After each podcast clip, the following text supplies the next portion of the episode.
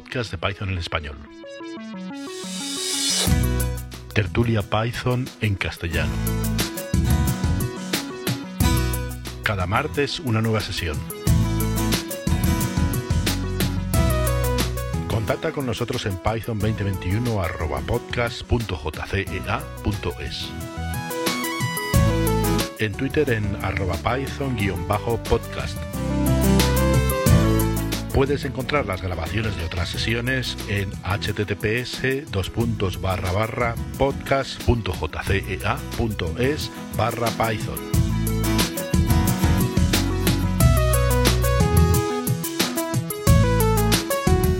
Hoy, tertulia del 12 de enero de 2021. Bueno, ¿has hecho esta semana algo interesante? Sí, he estado, te- tengo apuntado algunas cosillas. No son muy interesantes, pero bueno, quizá del apaño para poder empezar. Y... No son muy interesantes, está bien ahí que ya me, me prevengan. No son interesantes y tal. Tengo un amigo que hace lo mismo. Cada vez que me dice algo me dice, bueno, seguro que a ti no te interesa la serie tal. Ya como que se, se protege de que le critique o no sé qué. Digo, pues qué fama tengo, ¿no? Si, si tienes que ir por delante ya diciendo, bueno, seguramente a ti esto, esto a ti no te interesa, porque claro, yo las series estas, eh, es que a ti no te van. Tú. Yo qué sabe, yo me he visto eso en Nueva York, o sea, ¿qué coño me estás contando? me la he visto entera. Una de las cosas que he hecho esta semana ha sido borrar una pequeña dependencia que tenía, uno de los proyectos que tenía por ahí, que dependía de NumPy y dependía para tres tonterías. Y digo, es que para tres tonterías no mantengo NumPy. O sea, que es una librería grande y hace. O sea, y estaba haciendo tres tonterías. Y cuando la he ido a quitar, pues bueno, los arrays de NumPy, pues yo creía que eran como una lista de Python y no. Los igual y los por, pues hacen cositas muy diferentes. Sí, sí, mucho. muy bien. los por, los por, los por no tienen nada que ver. Sí, sí. Entonces, pues hacían cositas diferentes y bueno, ¿De qué es el proyecto? Si puedes contar algo. El proyecto, yo estoy trabajando con caballos, ¿Cómo? con caballos, Vale. concursos de caballos y demás. Y, y hacen, o sea, para el tema de las notas y demás que les ponen, pues se creaban arrays y hacían suma y sacaban la media. Entonces, pues para sacar la suma hay que hacer la media y para crear un array de, de 10 valores igual a cero para empezar, no creo que necesite NumPy. Sí, pero también ¿qué, qué problema te supone, teniendo en cuenta que es una librería tan popular y tal, porque hay otras librerías que mañana desaparecen o no las portan a Sí, sí. un 3.9, o sea, te quedas ahí como un poco tirado. Pero en NumPy, en principio, va, va a sobrevivir a Python, en principio, hasta que salga algo más guay. Claro, pero ya actualiza NumPy, ya tengo que mirar a ver si han cambiado algo. Sí, eso O- sí, claro. sería- a ver si me lo rompe. Entonces, es más, es más raro que rompan, por ejemplo, el statistic de Python que el NumPy, entiendo yo. Y No, es lo mismo, claro, no es lo mismo mirarme solo los cambios de Python 3.9 a Python 3.10, por ejemplo, o a Python 4 que ya tenerme que mirar Python y tenerme que mirar NumPy. Hmm. Entonces, bueno, yo, yo siempre, mientras menos dependencia tenga, pues Me- menos Sí. cosas que mirar. Sí, sí, de hecho yo ahora este fin de semana está funcionando ahora mismo lo que tengo aquí delante porque va, al, va al- como al 80% de lo que tiene que hacer. He estado haciendo un tema de scrapping este fin de, está, está ahora pillando cosas y, y claro, lo primero que se me ocurre es, bueno, eh, la librería Scrappy, ¿no? Eh, y no, me lo he hecho, me lo he currado a mano, tío.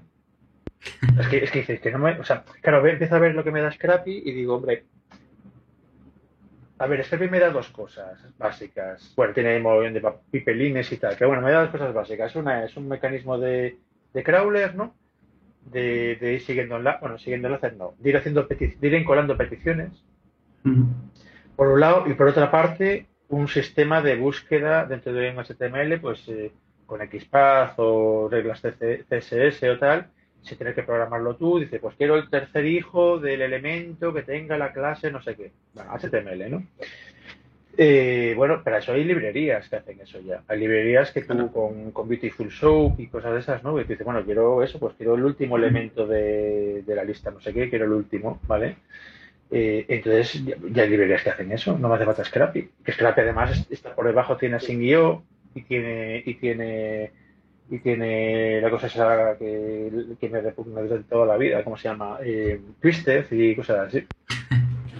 Y entonces dije, bueno, y solo crear un, un, Scrappy init, no, te crea un árbol de directorios con 50 y pico, bueno, 50 no, pero con 20 ficheros, fácil, que tú dices, tío, tardo menos en hacérmelo yo que en leerme la documentación, que le den por saco. Y, y tardé una tarde, fue el sábado por la tarde, y lleva desde el sábado chupando y chupando y chupando y chupando, y con sus cookies, y con sus captchas, y con sus hostias. O sea, que digo, no, no sé, la, la gente la gente, eh, o sea, lo de usar librerías y tal, tiene el peligro de que luego no sabes cómo funciona el mundo, tío. Sí. Y una prueba que le pregunto muchas veces a muchos programadores novatos y tal, ¿no? Así de, gente de la universidad y, gente no tan novata, ¿vale? Pero, pero yo se viene de Java, tal, le dices, tío, ¿cuánto ocupa ese, ese objeto que tú has creado? ¿Cuánto ocupa en memoria, en RAM? Nadie lo sabe. Yo, yo no lo sé. O sea, y, y, llevo ya varios años programando, ¿eh? Sí, sí, pero yo que he programado en ensamblador y, cosas, y, en 8 bits y cosas así, ¿no? Ahí en el Spectrum y esas cosas, eh, eh, eres muy consciente de, lo que cuesta un byte, ¿sabes? Claro. Y, pero la pregunta es, oye, ¿cuánto ocupa? No, no sé. Y si se me queda pequeño, pues le meto más gigas. Pero eso funciona, funciona depende, porque claro, luego lo tienes que meter en una Raspberry o un MicroPython en un microcontrolador de esos pequeños que tiene, que tiene 300 kilobytes de memoria y cosas así, y entonces ya te, ya te interesa por lo menos tener un orden de idea de, de orden de magnitud, ¿no? ¿no? No cuántos bytes exactamente, pero saber que un entero de que tu A igual a 1, que se ocupa, se ocupa 60 bytes, tío. Como mínimo.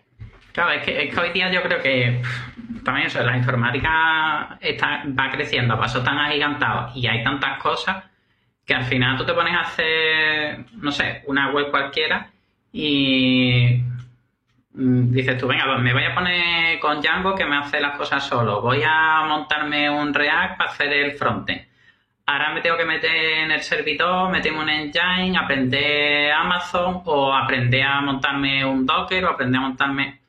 Y, y al final el tema de la memoria te olvidas porque has visto que funciona y. Bueno, pero es que, dice la, que dice la, memoria dice todo lo demás. Es decir, sí, sí. Vale, tengo conectado no sé qué servicio con no sé qué otro servicio. Y te pregunto, bueno, esa conexión va cifrada. Y no lo sabes, tío. Mm. O, no, o no sabes el volumen de datos que estás moviendo. En plan, bueno, mando. Sí, estoy moviendo, yo que sé, 130 peticiones por segundo. Bueno, 130 peticiones por segundo. ¿Cuántos megas son? ¿Cuántos megas por segundo? ¿Cuántas peticiones en la base de datos y tal? No, no, no hacen peticiones por segundo. Eso, es una, eso, eso, puede ser o la hostia o nada, según la carga que tenga cada petición, ¿no? Que por ejemplo, otro, con, con, el tema este, el scrapping este que estoy haciendo del fin de semana, que está, pues yo ahora le tengo puesto que haga más o menos una petición cada tres segundos, ¿vale? Porque sí, para no machacar mucho. Claro, una petición cada tres segundos, y claro, yo, mi argumento era, bueno, bueno, que no lo noten demasiado y tal, ¿no? Entonces, bueno, esta es una web que tiene bastante de su actividad. Y, entonces, bueno, si tú supones menos del 1 por mil de los accesos, pues eh, ya está. Entonces, bueno, si esta, web tiene menos de, si tiene, si tiene más de un millón de accesos al día, un millón de hits al día, eh, vamos, a mí no me tienen que pillar ni de coña, ¿no? Y la gente, wow, un millón de accesos, un millón de accesos. un millón de accesos no es nada, tío. Un millón de accesos, hombre, depende, no es lo mismo un millón de accesos de streaming de vídeo, no sé qué, que un millón de accesos es una web estática. ¿Sabes? pero un millón de accesos son, son 10, 10, accesos por segundo. 10 accesos por segundo, el, el, el Commodore 64 eh, te, te, arrasa. Depende de lo que hagas. De hecho, esta web, por ejemplo, por las tardes y tal, va como al puto culo. Y no, no porque yo la esté machacando, porque cada vez que yo, yo estaba ayer a las 4 de la mañana viendo cómo iba y tal, y tarda, tarda segundos en darme una página. Entonces digo, tío, es que es, que es pesada entonces sí, efectivamente, un acceso por segundo no es capaz de mantener un acceso por segundo. Pero porque está mal hecho, coño. Y, el problema es que, claro, la solución típica es, bueno, pues meto más recursos. Porque tal, tiempo de programador es caro, tal, no sé qué. Y eso funciona relativamente porque, claro, cuesta dinero. Es decir, pues en Amazon cada, cada ciclo de CPU te cuesta y cada memoria te cuesta y cada acceso a la base de datos te cuesta y cada tal te cuesta y todo suma y todo suma y todo suma. Y se ha perdido la costumbre que yo, por Sí. ejemplo, yo, yo no, yo mi, yo no, yo personalmente no tengo cosas en la nube. Yo tengo servidores alquilados, servidores físicos Mm. que me cuestan servidores con 8 cores, eh, 24 GB de memoria y tal, me cuestan mm, 25 euros al mes. Pero la gran ventaja de esos 25 euros al mes es que es tarifa plana, o sea, es una máquina para mí, una máquina dedicada, es mi máquina, ¿vale? Y tiene 8 cores y la hostia inversor. Entonces la puedo machacar o no machacarla tal y, y pago lo mismo, ¿sabes? No es lo mismo que en, en- en- Sí, sí. estar chupando de Amazon, que dices, Amazon mola porque le di un botón y tengo una máquina. Y dices, sí, Claro. ¿y cuánto te cuestan ese, ese millón de accesos diarios? ¿Cuánto te cuesta, chaval? No, pero bueno, si tengo un millón de accesos diarios me va muy bien. No, tío, como tengas una web, típica, el típico foro que cada vez que entras en una página eh, te carga te carga 25 avatares, haces 200 consultas a la base de datos para, para, para dibujarme una página de, de un foro, un foro de, de- pues el foro de, de Python España.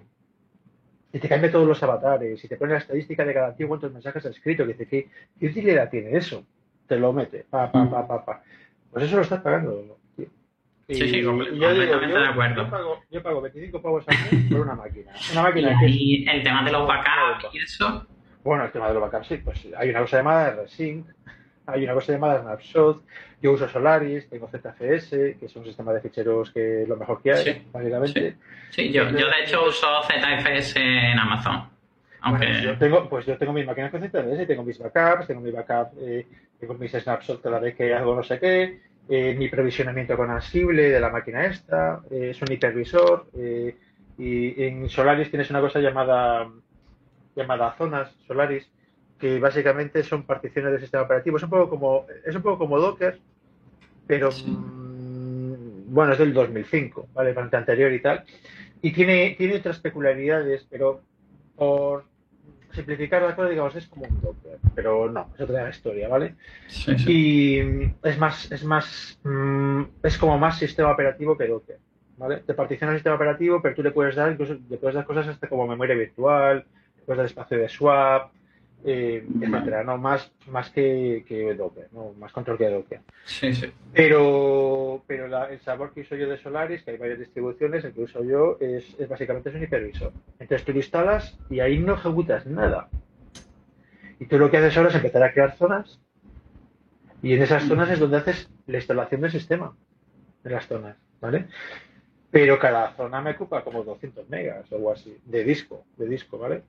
Y, y- y entonces lo que haces es pues como en Docker, pues pues tengo la zona de base de datos, la zona de el Mercurial, la zona de mi servidor web, la zona del correo electrónico, y son- es como si fuera Docker.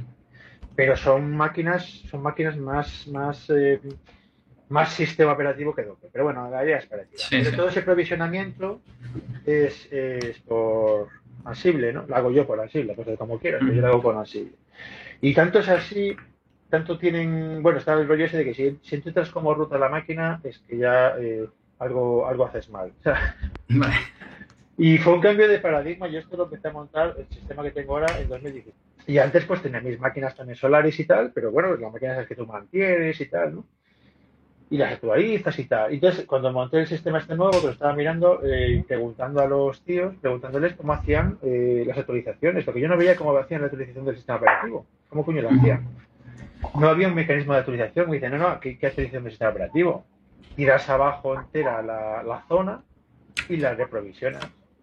Como si fuera un. Sí. Y eso fue, pues fue como traumático, ¿no? Dice, pero uy, mi, mi sistema es súper curado, ¿no? Todo configurado a mano, como a mí me daba la gana y tal. Dice, "Y déjate de mierda, metí un sistema de estos automatizados Mm. y entonces cada tres meses tiro, la, tiro las zonas y las requiere otra vez. Con la versión de... O sea, no, no te- no hay un procedimiento de actualización de software, de los paquetes. No actualiza los paquetes. Cada tres meses sacan, sacan, saca, digamos, publican una distribución nueva y tú actualizas directamente, eh, tiras abajo la zona y la ¿eh? ¿no? tiempo, 10 minutos, tal. 10 Sí, sí. minutos no haces nada manual, 10 minutos. De vez en cuando hay que tocar alguna cosa, porque claro, un paquete que te rompieron con no sé qué, un paquete siempre hay que tocar algo, ¿no? Claro. ¿Tienes, ¿tienes, caída, ¿Tienes caída en esos momentos o...? Tal como lo, que yo tengo montado, sí, porque, porque es mi web personal, o sea, no es negocio. lo puedes montar todo lo bien que quieras. Sí, sí. También montarlo, montarlo a prueba de bomba también tiene sus costes. ¿sabes? O sea, tener un sistema de orquestación con, con que migra el IP de un lado a otro, tal, no sé qué, dice, bueno, eso, esto cuesta, tío. Eso cuesta y falla. Y cuando falla, volvemos otra vez a lo de antes. Cuando falla, es un puto misterio. Porque tú estás usando una cosa ahí, una caja negra, y funciona muy bien, estás usando no sé qué, pero cuando te peta, no sabes por dónde empezar. Porque, porque eres un cliente, eres un usuario, no, no, eres, no, eres el, no eres el que controla el sistema. Estás delegando, estás delegando, es como quien delega el correo electrónico a Gmail. Bueno, mi correo electrónico lleva a Gmail, pero tú no sabes, no sabes lo que supone llevar un servidor de correo electrónico cómo te pegas con el spam, cómo te pegas con, gente que le roban credenciales, con gente que pierde la clave, con la gente que no funciona con eh, Yahoo, me da mogollón de problemas mandarle correo a Yahoo. yo, me, peleé en su día y decidí que, me lo mantuviese email mejor. Bueno, pero yo por, una parte son ese tipo de cosas que dice, bueno, pero cuando te mando un mail, no me ha llegado, eh, ¿a quién, ¿con quién hablas, tío? No ha llegado el mail. está la bandeja de salida de, la bandeja de enviados de Gmail. Pues habla, tú con alguien, o sea, ¿con quién hablas? Con nadie. Es, tú eliges, tú eliges hasta dónde quieres meter. Pero es verdad que muchos programadores en nuestro gremio, ¿no? Eh, están delegando, en mi opinión, delegando mucho en magia, en magia, ¿no? y el, todo el tema de frameworks, y, y no saben, ya no, ya no que, bueno, que, que te ahorres trabajo, ¿no? Sino que realmente no sabes ni cómo funciona, no entiendes cómo funciona, te da igual. Sí, no, yo, estoy completamente, estoy completamente de acuerdo. Yo sé que cada vez que delego en algo estoy como dejando de aprender ciertas cosas y permitiendo que la magia pues haga cosas que yo no sé. Pero a cambio también te puedes centrar a lo mejor en otra parte y aprender de otra parte más. Sí, sí, estoy de acuerdo. Eh. O sea, esto es un, esto es, son decisiones personales. Sí, sí. Solo que, debería, la gente debería tener mucho más claro, en mi opinión. Sí, sí, sí. Tener mucho más claro los trade-offs que hay, ¿no? En plan, bueno, estás, estás sacrificando cosas, tío. No, si usas, si usas no sé qué framework, estás sacrificando cosas. ¿Tú eso lo tienes claro? Sí, sí. ¿Tú estás usando Windows? Bueno, estás, sabes que tienes tus historias con el Windows. es tu decisión, tío, pero que sea una decisión informada. Sí, sí. Se sabe mucho en la parte de frontales web, ¿no? Pues todo el tema JavaScript y tal, que cada seis meses hay un, hay un framework nuevo y ves a todo Dios pegando el salto al nuevo, tú, pero si todavía no dominas el antiguo, ya, pero es que el antiguo me, me daba problemas con no sé qué cosa y el nuevo promete que eso lo tienen arreglado. Dice, ya, pero es que te metiste en el antiguo porque con el anterior tuviste no sé qué problemas y entonces migraste al nuevo y ya es el antiguo porque te prometían que, tío, hazlo, hazlo, tío, que quieres validar un número de teléfono, coño, es una puta línea de, de una expresión regular. No importa, es una librería que, que son 12.000 líneas de código, tío. Pero es más fácil. Pero bueno, en fin, estos son batallitas del abuelo. Hola, Miguel Ángel. Hola. Miguel Ángel. No, Miguel. Miguel a secas, perdón. Sí, sí, te oímos con una calidad regulera, pero no estás metiendo ruido, sientes que te oye en mala calidad. Pero no metes ruido, ¿eh? Vale, vale. Estamos aquí contando batallitas de los abuelos, de, todo esto era campo y tal. Yo en mis tiempos. Me, comentabas antes que, estabas eh, que estabas con un par de rollos. Uno fue lo de lo de, lo de migrar de NumPy a digamos a algo más eh, más pedestre, no más más manual, para, para ordenar, porque no necesitas NumPy para ordenar dependencia. Pero decías una, decías una cosa más. También habías hecho algún rollo más. No, no es que hubiese hecho algún rollo, sino ha sido que he estado mirando el tema de los de doc test y ahora va a mirar a ver cuál era vuestra opinión sobre, sobre eso, hacer los test en los comentarios. Que he visto que, por ah. ejemplo, NumPy tiene, pero no sé. Eh, yo, bajo, mi opinión es que veo mucho comentario y se pierde lo que es el código. Ya, lo que pasa es que mucha gente, a mí, a mí no me gusta por el tema de que está bien para un, para un test que son una línea, dos o tres líneas, ¿vale? Pero hay test que, que coño, que son, que son, que son dos folios para hacer un test, ¿vale? Que a lo mejor se puede cuestionar en plan, pues esto lo están haciendo mal. bueno, eh, la vida es dura y esas cosas. Pero una de las ventajas que tienen los docs, para mí una ventaja muy importante, es muy importante, pero yo no lo suelo usar, ¿eh? No lo suelo usar por lo que te digo de prefiero tener una, única herramienta, y en mi caso solo única para una cosa, cada cosa una cosa, ¿no? Una herramienta. Y para mí los test, pues normalmente uso, uso el unit test de toda la vida y con en algunos proyectos nos estamos con, con PyTest y cosas por el estilo, ¿no? Pero en todo caso, una herramienta. Y tenerlo separado también con el DocTest, ya son dos cosas. Y se queda anticuado y tal. Pero la ventaja gorda que tiene, aunque yo no lo esté usando, es el tema de la documentación. Te puedes traer directamente la documentación y la gente también, pues, eh, mucha gente hace help, ¿no? Desde, en modo interactivo, ¿no? En modo interactivo de Python, pues tú haces help, eh, yo lo hago, yo lo hago mogollón. Sí, sí. en plan, oye, ¿cómo era para, para quitar el sufijo a un string? Te pones help, help string, ¿no? Y, y te sale y tú buscas ahí. ¿Sabes más o menos cómo se llama? Buscas suffix. Buscas suffix y te sale, ¿no? Eso, por ejemplo, está muy bien. No tienes que ir online, buscar por internet la documentación, etcétera. Porque yo, por ejemplo, una, una, utilidad muy gorda de los test, aparte de hacer el test, es el enseñarte cómo usar un proyecto. O sea, yo muchas veces en proyectos complejos y te vas a los test, tío, más que, más, casi más que la documentación. porque la documentación, hay documentación que es una mierda. O sea, documentación que te da un, listado del API. Pero dice, ya, pero ¿en qué orden tengo que llamar las cosas, tío? Dice open, close, write. Una, una, carpetita de samples, por, por lo menos, ¿no?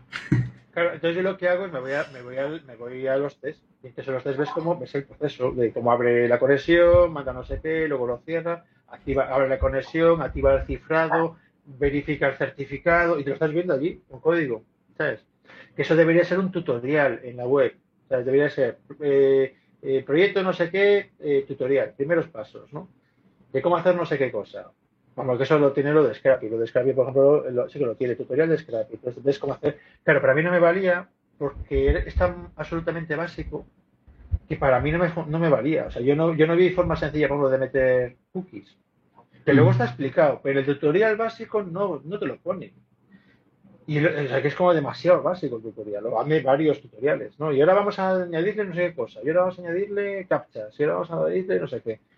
No, te quedes en el tutorial super chorras, que es obvio, y, que viendo el tutorial no ves el valor que te aporta Scrappy, porque dices, es que esto, no sé, yo ya sé funcionar con Async.io y devolver futures y cosas así, o sea, no le veo... Hoy estamos hablando un poco de Python, ¿eh? También, también he estado probando el ZooDB un poquito. Ay, madre mía, yo, yo, yo que me esfuerzo en, no, en no comeros el coco. ah, yo sí, simplemente lo he mirado un poquito por encima y no mucho. He hecho una pruebecita y, y poco más. Me llama la atención, pero no he tenido tampoco mucho tiempo de, de probarlo bien, Miguel, Miguel, si tienes preguntas y tal, yo también lo he usado y tal, pero, pero Miguel creo que está, está con él ahora mismo, o sea que aprovecha, machácalo ahí. Yo el proyecto, yo proyecto este, yo proyecto este de Scrappy, bueno, de Scrappy no, de Scrapper, que no es Scrappy, eh, uso, uso Durus, el sistema de persistencia que he comentado. Y de hecho les he mandado un mensaje a los tíos, ¿no? Al, a los autores, en plan, oye, esto está abandonado, eh, voy a hacer un fork, eh, mandarme. La, licencia no me mola, podemos hablar de la licencia, de cambiar la licencia, tal, no sé qué. Pues una licencia de estas extrañas que no es de las normales. Mm. Es una licencia, una licencia de una organización, ¿sabes? No, de, no es una licencia genérica, es una licencia de una organización concreta. Entonces dices, hombre, eh, si hace 10 años que no es una versión nueva, pero no me responde ni Dios. Entonces no sé si hacer un foro hostil en plan, bueno, ya me mandan los abogados. Y en plan, porque cambié yo la licencia así por mis cojones, y dices, hombre, no se puede cambiar la licencia. Tío, dice, ya, pues que, no puedo escribir código con esa licencia. Entonces, ¿qué coño hago? Y no me responden y no sé qué. Bueno, me lo estoy pensando, pero en todo caso, el proyecto este que empecé el sábado usó el sistema de Durus, que bueno, viene a ser lo de ZODB, el ZODB del pobre y sencillito y tal. Sí, sí. Em, o sea que yo sigo con esto, con, el idea, con, la, con toda la idea de persistencia. Eh, me parece que cuando se puede usar es lo mejor. Cuando se puede, no siempre se puede. Bueno, Miguel, te interrumpí antes, por eh, perdón. Termina lo que empezaste a decir, que no te he dejado. No, no, que yo sí estoy jugando bastante últimamente con el Soul. Y luego he descubierto que el- la persona que la desarrolló tiene también otro proyecto, pero que se lo tiene él y abandonado, que es el NewDB. No sé si lo has visto. No, es que no te entiendo bien cómo es. NewDB, tal cual. No, no, no te entiendo bien, pero que- no me suena. Y que según él es la, una mezcla, o sea, él es el ZooDB sobre Postgres y además con JSON. Lo que pasa es que yo no lo he podido arrancar siquiera. Lo instalé, hice una instalación nueva y me da un error en una función que directamente no la encuentro por todo el código fuente. Pues igual está abandonado el proyecto y ya está. Sí, tiene toda la pinta. O sea, igual te, has bajado la última versión y la última versión no o sea, la última versión, la versión del repositorio y esa no va. Tienes que bajarte el zip de, de un mes antes. No lo sé, yo, yo, yo le sigo viendo interés al tema de persistencia y tal. Bueno, pues tenemos un problema gordo que es cómo conectar la persistencia tradicional con el tema del mundo asíncrono, el await. Y lo estoy, que ya lo comenté el otro día, lo de ver quién te llama, si el que te llama es asíncrono es síncrono, y comprarte de forma diferente, etcétera, lo comentaba hace una semana, ¿no? Y lo sigo madurando en la idea. No me dedico a pensar en ello 24 horas al día, pero la tengo ahí en la cabeza en plan, mm, mm, esto, esto, y estoy como, tengo ahí como en la punta de la lengua la solución. O sea, como que la estoy rozando con los dedos, notas que estás cerca, ¿sabes? Y, pero no acaba de, no acaba de concretarse. Y pues como me pasaba también con lo del bug este puñetero de que estuve ahí dos años, hasta que no lo saqué en las tertulias, no se arregló. Básicamente. O sea que algún día de estos, algún, algún, algún martes, eh, comentaré la idea que tengo y tal, por si alguien, por si alguien le da una pensada. Vale. Yo respecto a lo que ha dicho Miguel, no sé si se habrá mirado lo de Rel Storage. Lo pego por aquí. Vamos, te viene en la propia documentación del ZODB y eso se integra, parece ser, con, con Postgres. Sí, sí. Es que, es que Zo- ZODB y Durus, ¿no? El sistema de persistencia tiene, luego le puedes meter engines de almacenamiento, ¿no? Y porque el que te viene por defecto es eh, añadir, o sea, un fichero, un append que va a añadir un fichero y ya está. Que, claro, la gente ve eso y dice, "Y esto, esto no, no escala. Y dice, ya, bueno, a ver, tienes que enchufarle cosas, ¿no? Y, y uno de las storas, uno de los stores que hay es el, el- de, el de- el de Postgres. Yo, por ejemplo, para mí, yo en, en Durus tengo un almacenamiento que me he hecho yo. La última versión que la, última versión que publiqué fue en 2007. Sigue funcionando en, Python 3. Sigue funcionando. Eh, y es un almacenamiento en Berkeley DB, por ejemplo. Es una base de datos clave de valor, de, bastante, ahora mismo está de capa caída, pero en su momento lo petó bastante y yo lo sigo usando. Y de hecho he pensado más de una vez portarlo a, a. El, el almacenamiento, que tiene cosas muy, muy chulas el almacenamiento este. O sea, sobre todo temas de rendimiento y cosas así. O sea, tú cuando, cuando haces un commit de una transacción le puedes decir si quieres que la transacción sea durable o no. Entonces, si no necesitas que sea durable, la transacción es instantánea. ¿Vale? Puedes darle para atrás, pero es instantánea ya. Pero si se te corta la luz, pues se puede perder esa transacción. ¿Vale? Porque tú le has dicho que no lo querías durable, por lo que fuera. ¿Vale? Y luego tú de vez en cuando puedes decir, bueno, esta transacción es durable. Entonces, cuando una transacción es durable de verdad, que tú dices, esta es durable, entonces esa y todos los anteriores se hacen durables. Es decir, cuando esa transacción, esa transacción, digamos, importante, eh, te confirma que está grabada, sabes que todo lo anterior está grabado, aunque no haya sido durable. Y entonces eso te permite hacer un montón de operaciones que, que si quieres volver a hacerlas no pasa nada, se pueden rehacer, ¿vale? Pero lo haces otras acciones ligeras, tu, tu, tu, y, y, por ejemplo, pongamos por caso, yo pues, eh, pues, una, una petición web, ¿no? que tiene un montón de operaciones por ahí y transacciones. Pues las transacciones pueden ser no durables, y, pero cuando te devuelvo la página y tú ya ves un resultado en pantalla, cuando tú ves algo en pantalla, entonces lo que se ha hecho tiene que ser durable. Pero hasta ese momento, hasta que, hasta que te respondo, tú no cuentas, tú no has visto una respuesta positiva. Con lo cual, si de repente se te va la luz, te quedas en plan, ¿se hizo o no se hizo? No lo sabes. Si se hizo o no se hizo, se te ha ido la luz. A ti, usuario, ¿no? Entonces digo, coño, pues, pues eh, yo lo que quiero es cuando tú ves en pantalla un OK, que ese OK es definitivo. Pero mientras no ves el OK, yo hago cosas mágicas, ¿no? Entonces, claro, el rendimiento es estratosférico. porque solo haces commit, commit costosos en puntos de control terminados, ¿no? Y otra cosa que hace que también es la hostia es group committing, es decir, precisamente como hay transacciones que no, que no son, básicamente lo que hago es, yo puedo hacer, sabes que al hacer commit de una transacción a disco tienes que asegurarte de que se ha grabado en el disco duro, ¿vale? Eh, en un disco duro tradicional de, de, los que giran, pues puedes hacer como máximo pues 200 operaciones por segundo, ya como mucho, ¿vale? Y eso es siendo generoso, 200 por segundo. Entonces, ¿qué ocurre si tienes más de 200 transacciones por segundo? Pues que ya no te funciona, te hace falta SSDs o repartirlas en varias máquinas y tal. Pero una opción es agrupar las transacciones, hacer un único commit con un montón de transacciones y cuando ese commit termina, está hecho, notificar a todas esas transacciones que estaban ahí esperando a que les dieras el OK, notificarles que se ha hecho commit, que ha terminado el commit. Entonces, básicamente, en vez de tener 200 transacciones por segundo, tienes 200, 200 eh, commits de grupo por segundo. ¿Vale? Pero en un grupo puede haber cientos de transacciones. Entonces, básicamente, yo lo que tengo es, lo que hago es, cuando yo hago operaciones y cuando quiero el commit, mm, lo solicito y me quedo esperando eh, en, un, en un evento. Eh, y por un lado. Y en otro hilo, lo único que hay es una cola de transacciones pendientes y el cacharro lo que hace es leer de la cola hasta que leer y grabar en disco hasta que la cola está vacía, ¿vale? Eso lo hace muy rápido porque evidentemente lee, lee y no graba en disco, lee y manda la orden al sistema operativo de grabar, pero no hace un flush, ¿vale? te manda la orden al sistema operativo. Lee, la cola, y cuando la cola está vacía, entonces hace un flush a disco. Cuando termina el flush, todas las peticiones que mando a disco que tienen ahí sus eventos, ¿no? De, avísame cuando lo hayas hecho, pues les notifica a todos, de tu operación ya está hecha.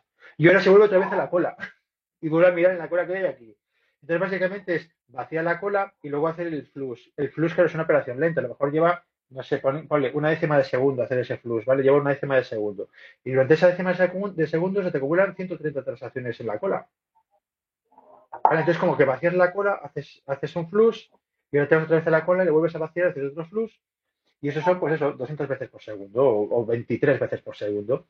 Entonces una transacción tarda 5 uh, milisegundos en vez de tardar eh, nada. Pero lo bueno es que esos 5 milisegundos eh, da igual que tengas 25 transacciones que 400, da lo mismo. Da lo mismo. Solo yo tengo, pues más o menos, ponle 20, 30, 50 flux por segundo. Pero en ese flux entran muchas transacciones.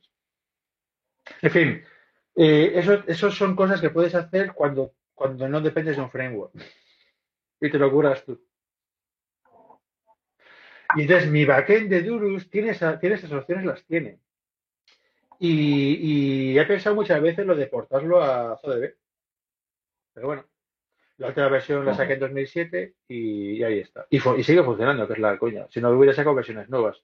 Pero bueno, quiero retomar, el tema este de persistencia lo quiero retomar. Por eso le he mandado lo quiero retomar de forma activa, ¿no? De sacar producto, no solo de utilizarlo yo en mi casa. Entonces, eh, le he mandado los mails estos a los desarrolladores, no me han hace más de una semana, no me han respondido a ninguno. Se lo he mandado también a la organización que, es una fundación americana que pone dinero para desarrollo open source. Y les he mandado un mensaje avisándoles de que el proyecto está abandonado, tal, no sé qué, bien, bien, renegociamos la licencia, bla, bla, bla, bla. Y no me ha respondido ni Dios. Pero bueno, estamos en Navidades, soy un tío español que no se sabe quién soy y esas cosas. Y luego te cabe la opción también de, claro, reimplementarlo. Es decir, pues a tomar por culo, cojo el código, lo veo y lo reescribo. Y ya tomo por saco. Y ya va con GPL o con lo que sea. Y aprovecho para hacer limpieza. Hay cosas que no me molan o cosas que no sé qué, pues aprovecho para hacer limpieza. Pero bueno, eso, claro, es trabajar de, de de forma innecesaria. Pero bueno, Mm, quiero retomar el tema de la persistencia. Además, ahora que Miguel tengo ahí un aliado que también, también lo defiende, pues ya estoy, estoy ahí menos, menos solo diciendo que esto es el futuro y lo que mola y, que no quiero aprender SQL. A mí la verdad es que me mola eso de no tener que serializar los objetos ni, ni hacer un cambio para meterlos en base de datos. Tienes tus objetos en Python. O sea, eso, mejor que eso solo tienes que pensar una cosa. Tú si, vas a hacer algo, algo que no sea usar y tirar con, todo esto de persistencia, te tienes que preocupar de un tema importante, que es el tema de la migración de objetos. A medida que tu programa progresa y evoluciona, eh, en, una, un sistema normal de, base, bueno, sistema normal. En base de datos normales, pues tienes que tener un, sistema de migración de la base de datos, de las tablas, añadir un campo nuevo, etcétera, ¿no? Bueno, pues eso también, eso con persistencia tienes que tener algo parecido o, tenerlo en cuenta, en la cabeza. No sé si me explico. Eh, perdón, que he tenido llamada ahora mismo. Pues te estaba hablando a ti, precisamente. Sí, sí, sí, he, escuchado, he escuchado lo último que me has dicho. No sé si te has enterado o no pero con la llamada me he despistado de último, el último minuto. Lo que te decía, eh, así rápido, es que por el sistema de persistencia, claro, como que vuelcas estado interno de objetos, ¿no? Entonces, eh, eso está muy bien mientras los objetos no evolucionen. Mientras las clases no le añadas un campo nuevo, no, no, no, no, hagas cambio en, en, el estado de los objetos, ¿no? En el estado, no, en qué estado tienen los objetos. Y pero claro, evidentemente en ningún proyecto puedes asegurar eso, porque las cosas crecen y tal. Entonces tienes que tener pensado cómo migras los objetos, ¿vale? Y hay dos formas básicas, bueno, que yo, yo uso. Dos formas, te lo digo porque, no sé, para que tengas toda la información, ¿no? yo, yo uso como dos sistemas básicos. sistema uno es versionar los objetos, es decir, uno de los campos de los objetos es la versión. Entonces, cuando, cuando un objeto eh, aparece en memoria, pues él sabe qué versión es, ¿vale? Y entonces se puede comprar de forma distinta y por supuesto puede hacer una migración. El objeto, pues cuando llamas a no sé qué, eh, pues ve que es versión 1 y sabe que la versión 2 mm, eh, tiene que añadirse no sé qué índice. Bueno, pues cógele y se añade el índice. Y ya se pone que es versión 2. Porque él mismo se ha hecho el índice. Eso tiene la desventaja de que a veces no es fácil migrar objetos porque hay dependencias entre objetos. tú, migras, tú tocas mucho código y se actualizan 27 objetos distintos. Y, dices, joder, es que ahora una migración coordinada de esto forma parte del diseño del programa. Cuando diseñas el programa, forma parte del diseño. Y, pero bueno, este es el sistema 1, que tiene sus complicaciones porque tampoco es evidente cuando un objeto se instancia en memoria, el objeto en sí no se le notifica que de repente está en memoria para que él haga sus cosas mantenimiento. Cosa que yo, por ejemplo, en Duro si tengo cosas de notificaciones de, objetos, pero es una cosa que no, que no es, no es habitual. Y el otro sistema que uso es versionar la base de datos entera. Es decir, hay un, hay un, pues en el Betri que tú usas, en la raíz de, de toda tu estructura, ¿no? Pues tengo un campo que se llama versión. Versión. Que realmente le meto ahí una fecha, no le pongo 1, 2, 3, le pongo 2021, 01, 10, 0,1 para poder cambiar 100 veces en un día, ¿vale? Entonces, cuando el programa, cuando el programa arranca, lo primero que hace el programa cuando se conecta a la base de datos y, bueno, pues cuando, cuando, inicializas la persistencia, ¿no? Es mirar qué versión es. Y, y, si no es la versión actual, pues aplica las actualizaciones, ¿vale? Y, y, además las aplica, las aplica progresivamente. Por ejemplo, si en un día saco cuatro versiones y tiene la versión 0, 1, 2, 3 y 4 o 5, eh, pues aplica la migración de la versión 0 a la versión 1, la migración de la versión 1 a la versión 2, la migración de la versión 2 a la versión 3. Aplicas todo, ¿vale? Y al final es un commit. Ya estás actualizado. Pero claro, eso supone que el sistema de actualización le has, le has, le has explicado allí al sistema de actualización qué cambios han tenido tus objetos. ¿Sabes? Cosa que, claro, eso rompe el rollo de, bueno, el equipo son 20 personas distintas y cómo coordinamos esto y no sé qué, ¿no? Pero que tampoco, también cuando trabajas con base de datos, al final también pasa un poco lo mismo. Es decir, si tú añades una palabra base de datos, macho, se tiene que enterar todo Cristo. Sí, sí. Y todo Dios tiene que tocar código, ¿no? Pero, también, pero es algo que también le estoy dando vueltas de cómo hacer Mm, algún tema, algún tema de versionado, algún tema de que, está, que esté ya, que forme parte de, de ZODB o de, o de Google, ¿no? Que sea algo en plan, eh, aquí te doy el objeto nuevo, aquí te doy el objeto antiguo, la implementación de objeto nuevo a objeto antiguo, búscate la vida. Sí, al final es como, como hace con las migraciones de SQL. Al final tú tienes una migración porque también una de las cosas importantes es que, y si quieres hacer un rollback, si quieres, si quieres volver atrás de un cambio que hayas hecho, eso también deberían de intentar que sea posible. Entonces estaría bien tener un, o sea, como un, migrate hacia adelante y un rollback hacia detrás de cada versión que haga. Voy a ver, ya, bueno, eso depende, depende. También puedes, puedes hacer a ver, es por la parte del diseño del programa. Tú puedes considerar que no, que no, que por defecto no soportas rollback. O sea, no soportas, no. Que tú no implementas el rollback, ¿vale? No lo implementas, ya está. Eh, eh, y si hace falta, como es, como es código, si hace falta, se, se hace en ese momento, se hace el rollback, o sea, se, se programa el rollback. Sí, te, te hace una copia de la base de datos antes de hacer un- una migración, por si tienes que volver atrás, ¿no? Ya, ya, eso por supuesto. Yo claro, yo trabajo con ZFS, hago, hago un snapshot, cosas por el estilo, ¿no? Y sobre todo porque son bases de datos muy grandes, son una base de datos de 50 gigas, pues no, ah, hago una copia del fichero. No, primero, se está modificando a la vez. Segundo, son 50 gigas, colega. No tienes espacio. Y, y luego también volver para atrás y, hostia, otra vez a copiar el fichero. O sea, snapshot ZFS que tarda, tarda 3 o 4 segundos y, y te ocupa lo que luego las modificaciones que tengas. Bueno, ya sabes cómo va ZFS, ¿no? Que son copia on write de estos. Voy a ver si puedo cambiar, el- si puedo cambiar la imagen, pero creo que no. No, puedo, tengo para quitar el Jitsi, me da la opción de. Voy a por cambiar la vista. La, la cámara en el en PC si sale una flechita hacia abajo, En el, en el móvil no lo veo cómo hacerlo. no te sale la opción. Ahora sí parece. No, pero pone activar cámara. Activar y activar cámara. Y lo que ha hecho es cambiar. Le dado por el icono. Que tiene un icono como unas flechas. Bueno, espera, no que te veas ni tan muy chungas. Muy inconfesables. Oye, de una de bues que cosa. estoy machacando. Una cosa, eh, lo, que, lo que la base de datos, esto, la persistencia que os he comentado antes, he puesto ahora el enlace en el chat porque no se llamaba exactamente como yo he dicho. Bueno, proceso de migración Sí. de mi persistencia de Urus. La pantalla. Si es versión no sé qué, cambia de versión y hace un par de cosas. Crea ahí estructuras nuevas y tal. Y luego un commit al final. Y aquí está la migración. De la versión 2 a la versión 3. ¿Vale? No, te- no tengo la opción de tirar para atrás, porque no me ha hecho falta. Pero si, si, tuvi- si en plan, hostia, catástrofe, catástrofe, y no he hecho copia antes, cosa que malo. Eh, y luego tengo una ser de aquí. No, espera, tengo una ser más abajo. Ah, bueno, sí, pues en plan, uy, he llegado aquí, se supone que esta es la versión actual, pero, hostia, no coincide la versión, o sea, no sé qué coño ha pasado. Entonces digo, pues mira, tío, pánico, pánico nuclear, fíjate la vida, algo ha pasado, ¿no? Pero básicamente, ves, ves, tengo aquí una versión, meto la siguiente, luego la siguiente, meto la siguiente. Vas haciéndolo encadenado. Vale. Ya te digo, no tengo la opción de tirar para atrás porque no... que Y ahí otra, otra cosa que he visto es si, por ejemplo, cambias el nombre de una clase.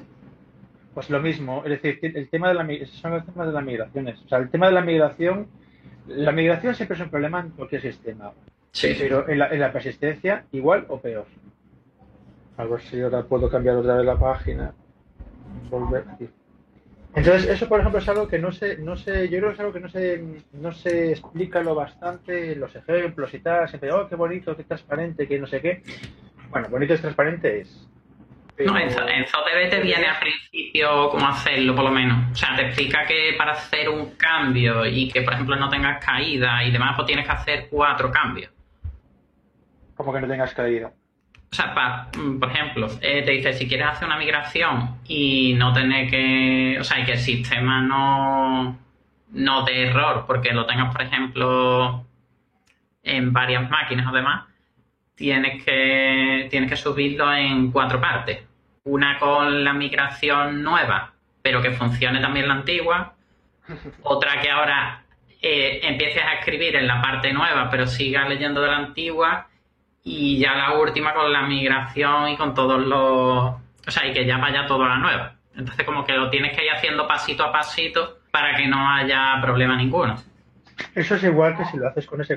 problema Sí, lo Si tienes varios, varios si eso es un programa, pues paras el programa y lo cambias. Pero si tienes varios consumidores y tal, tienes que hacer una, tienes que hacer una migración escalonada, con rollbacks, o sea, con, capacidad de retroceso, etcétera. O sea, eh, pero es algo que yo, en- yo en los sistemas de persistencia me gustaría que fuera un poco más automático, ¿sabes? Que tuviera como un número de versión y tal. O sea, yo, por ejemplo, ahora mismo tú, tú, tú con un sistema de persistencia normal de estos Durus o ZDB, tú arrancas el programa y el programa, bueno, pues eh, le aparecen objetos por ahí de forma mágica, ¿no? Y, el objeto cuando aparece no es consciente de que ha aparecido.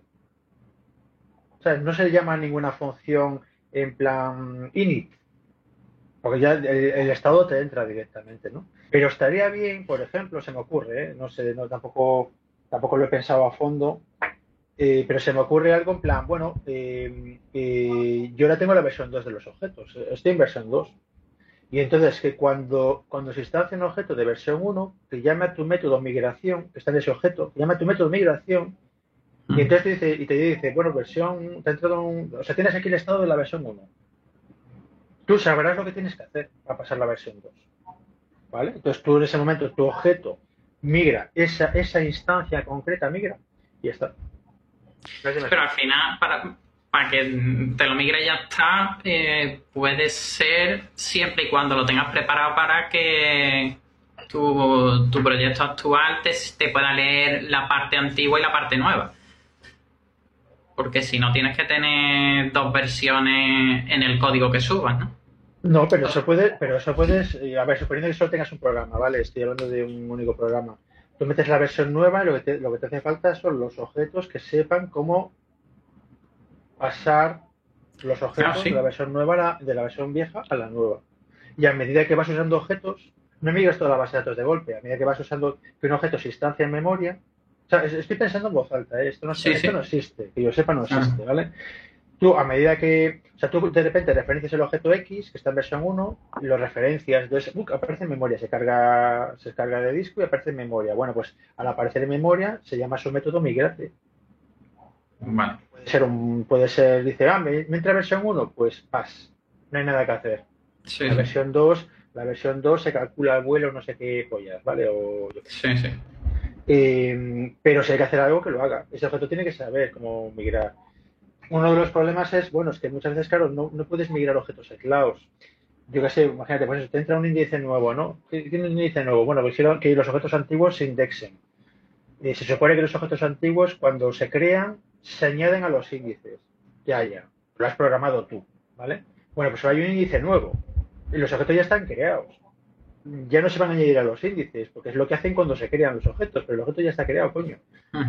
Entonces, y bueno, es como el huevo y la gallina. Pero claro, todo esto, todo esto depende de pues cómo hayas hecho el proyecto. Yo cuando lo programo y tal, eh, son, son, son, criterios de diseño, ¿sabes? Que están. Pero sí que echo de menos que, esté mejor explicado estas dificultades, que luego te vas a encontrar con ellas. pero claro, te encuentras con ellas cuando tienes el programa hecho y quieres sacar una versión nueva o no sé qué, y te encuentras en plan, ¿cómo, cómo coño migro? ¿Cómo migro de versión? Hostias. O le cambio el nombre, le compro el nombre de un objeto. ¿Cómo migro? Le cambio el nombre del objeto. ¿Cómo coño migro? Pues migras tan fácil como meter un objeto proxy o tal, pero eh, no, no, no está en el tutorial. Yo cuando, yo, me metí con Python, porque estaba buscando un lenguaje nuevo y tal, hablando del 96 o por ahí.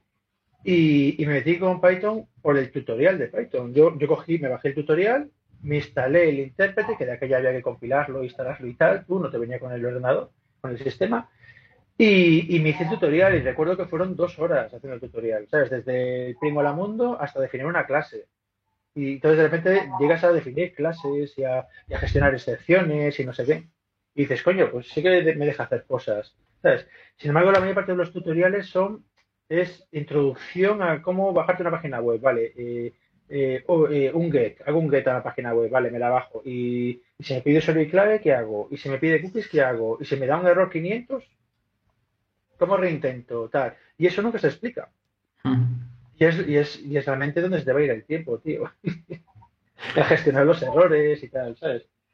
Pero hacer un, hacer un get de una web con request, dice, oye, es una línea. Es que, y, si lo quieres hacer en streaming, porque la respuesta, la respuesta es un vídeo que mide 100 gigas y no puedes chuparlo de golpe, tienes que hacerlo en streaming, ¿cómo lo haces? Pues no está explicado. Ya, lo, que pasa es que los tutoriales seguramente lo que buscan siempre en todos los lenguajes, no solo en Python, es ser muy espectaculares y en muy poco código hacer cosas muy grandes, ¿no? Y si empiezas a explicar en un tutorial eh, donde quieres eh, ser un poco sensacionalista cómo hacer la gestión de errores y meter más código, pues queda más feo y, alguien eh, se puede espantar un poco, ¿no?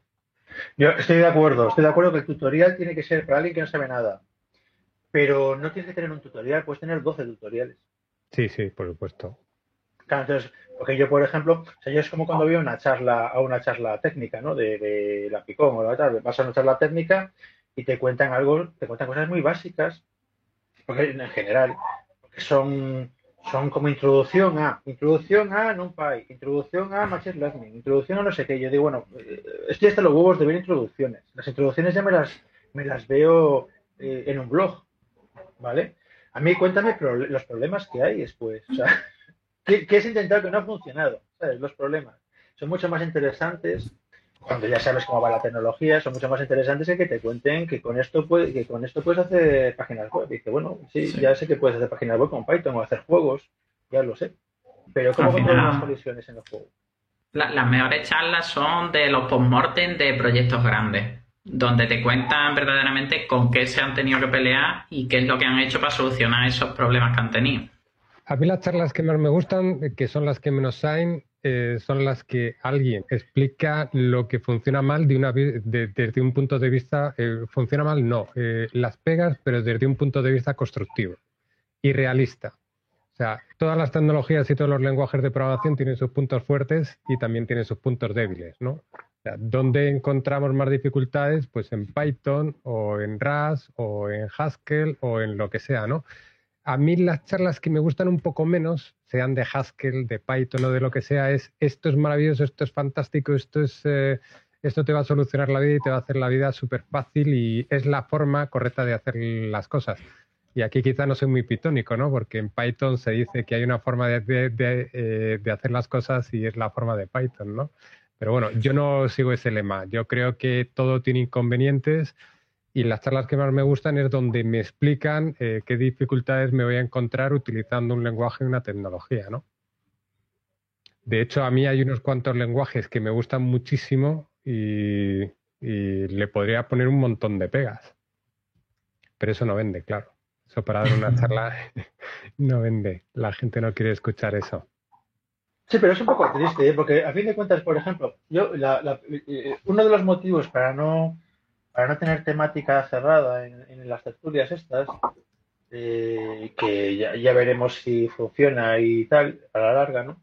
Es, es que es que es muy difícil, eh, yo qué sé, pues un experto de Python en el ámbito no sé que está trabajando en no sé qué cosa y otro experto en el ámbito de, en Python trabajando en otra otra cosa, que se solapen los dos, sus áreas de interés más allá de el lenguaje nos mola, pero es que uno hace páginas web y otro hace backend. Entonces, como que no tienen no tienen nada que decirse a priori, ¿no? Entonces, por eso prefiero centrarlo más en lo que es el lenguaje en sí, estas, charlas o estas tertulias, ¿no? Más en el lenguaje que hablar de librerías o lo que sea. Si tú quieres una librería para hacer, yo qué sé, dibujar gráficos, es, es eh, te, te, te redirijo a esa librería. O sea, te dice, pues mírate Matplotlib y ya está, no hay más que hablar, míratela no te voy a dar una charla de una hora de Matplotlib. Si, si ahora mismo tú no lo, necesitas, porque la mayor parte de la gente hoy no, no lo necesita Matplotlib, hoy. Pero pegarnos con cuánto ocupan los programas en memoria, o cómo buscar un memory leak, o, o cómo gestionar excepciones de forma correcta, o la persistencia, o la durabilidad, o no sé qué, como que son cosas más teóricas, pero sé que sí que las usa todo el mundo al final. No es Matplotlib como, la, como librería, pero pero cómo darle un buen nombre a una variable sí que lo usa. Sí, eso, eso yo creo que más que del lenguaje es cómo aplicarlo correctamente, ¿no? Cómo aplicar eh, las características que tiene el lenguaje, porque al final eh, uno de, los problemas que hay con, con todos los lenguajes de programación es que los lenguajes eh, invitan un poco a un, cada lenguaje invita un poco a hacer las, las cosas de una determinada forma y cuando eres coherente con el lenguaje, las cosas suelen, suelen ir un poco mejor, ¿no? Eh, yo recuerdo hace poco una discusión con un compañero, ¿no? Que, que estaba intentando programar en Go como, como si fuera eh, Rust. Y le dije, olvídate, o sea, eh, vas, a, vas a estar muy triste toda tu vida, ¿cómo hagas eso? En Go tienes que aceptar lo bueno que tiene y lo que echas de menos de, otra tecnología, pero tienes que cambiar el chip, tienes que, que tal, ¿no? Pero, y en Python, pues, eh, pues igual, ¿no? Y de quizá, quizá lo interesante es ver en, en determinados problemas concretos cómo una solución específica de Python brilla porque ha quedado elegante, ha quedado interesante, ha quedado legible, mantenible y tal, ¿no? A mí es lo que más me, interesa de, los lenguajes de programación, ¿no? Ver, ver cómo en diferentes problemas em, eh, pues te ayudan. Bueno, también me interesa ver cómo en determinados problemas, eh, me interesa muchísimo ver cómo en determinados problemas no consigues una solución que realmente te ayude mucho porque todos los lenguajes tienen sus, eh, sus puntos fuertes y sus puntos débiles, ¿no? Yo creo que es, para mí, a mí me gusta más conocer los puntos débiles donde es más difícil hacer algo que, los puntos fuertes, que es lo más fácil de aprender, ¿no? Pues aquí nos hemos hinchado el último mes a criticar a Python sí. por todos lados. Sí. temas de rendimiento, tema de memoria, tema de no sé qué. ha sido tema frecuente, tío, de cómo, Vamos al tema del rendimiento, hemos hablado mucho de compilación al vuelo y cosas de esas.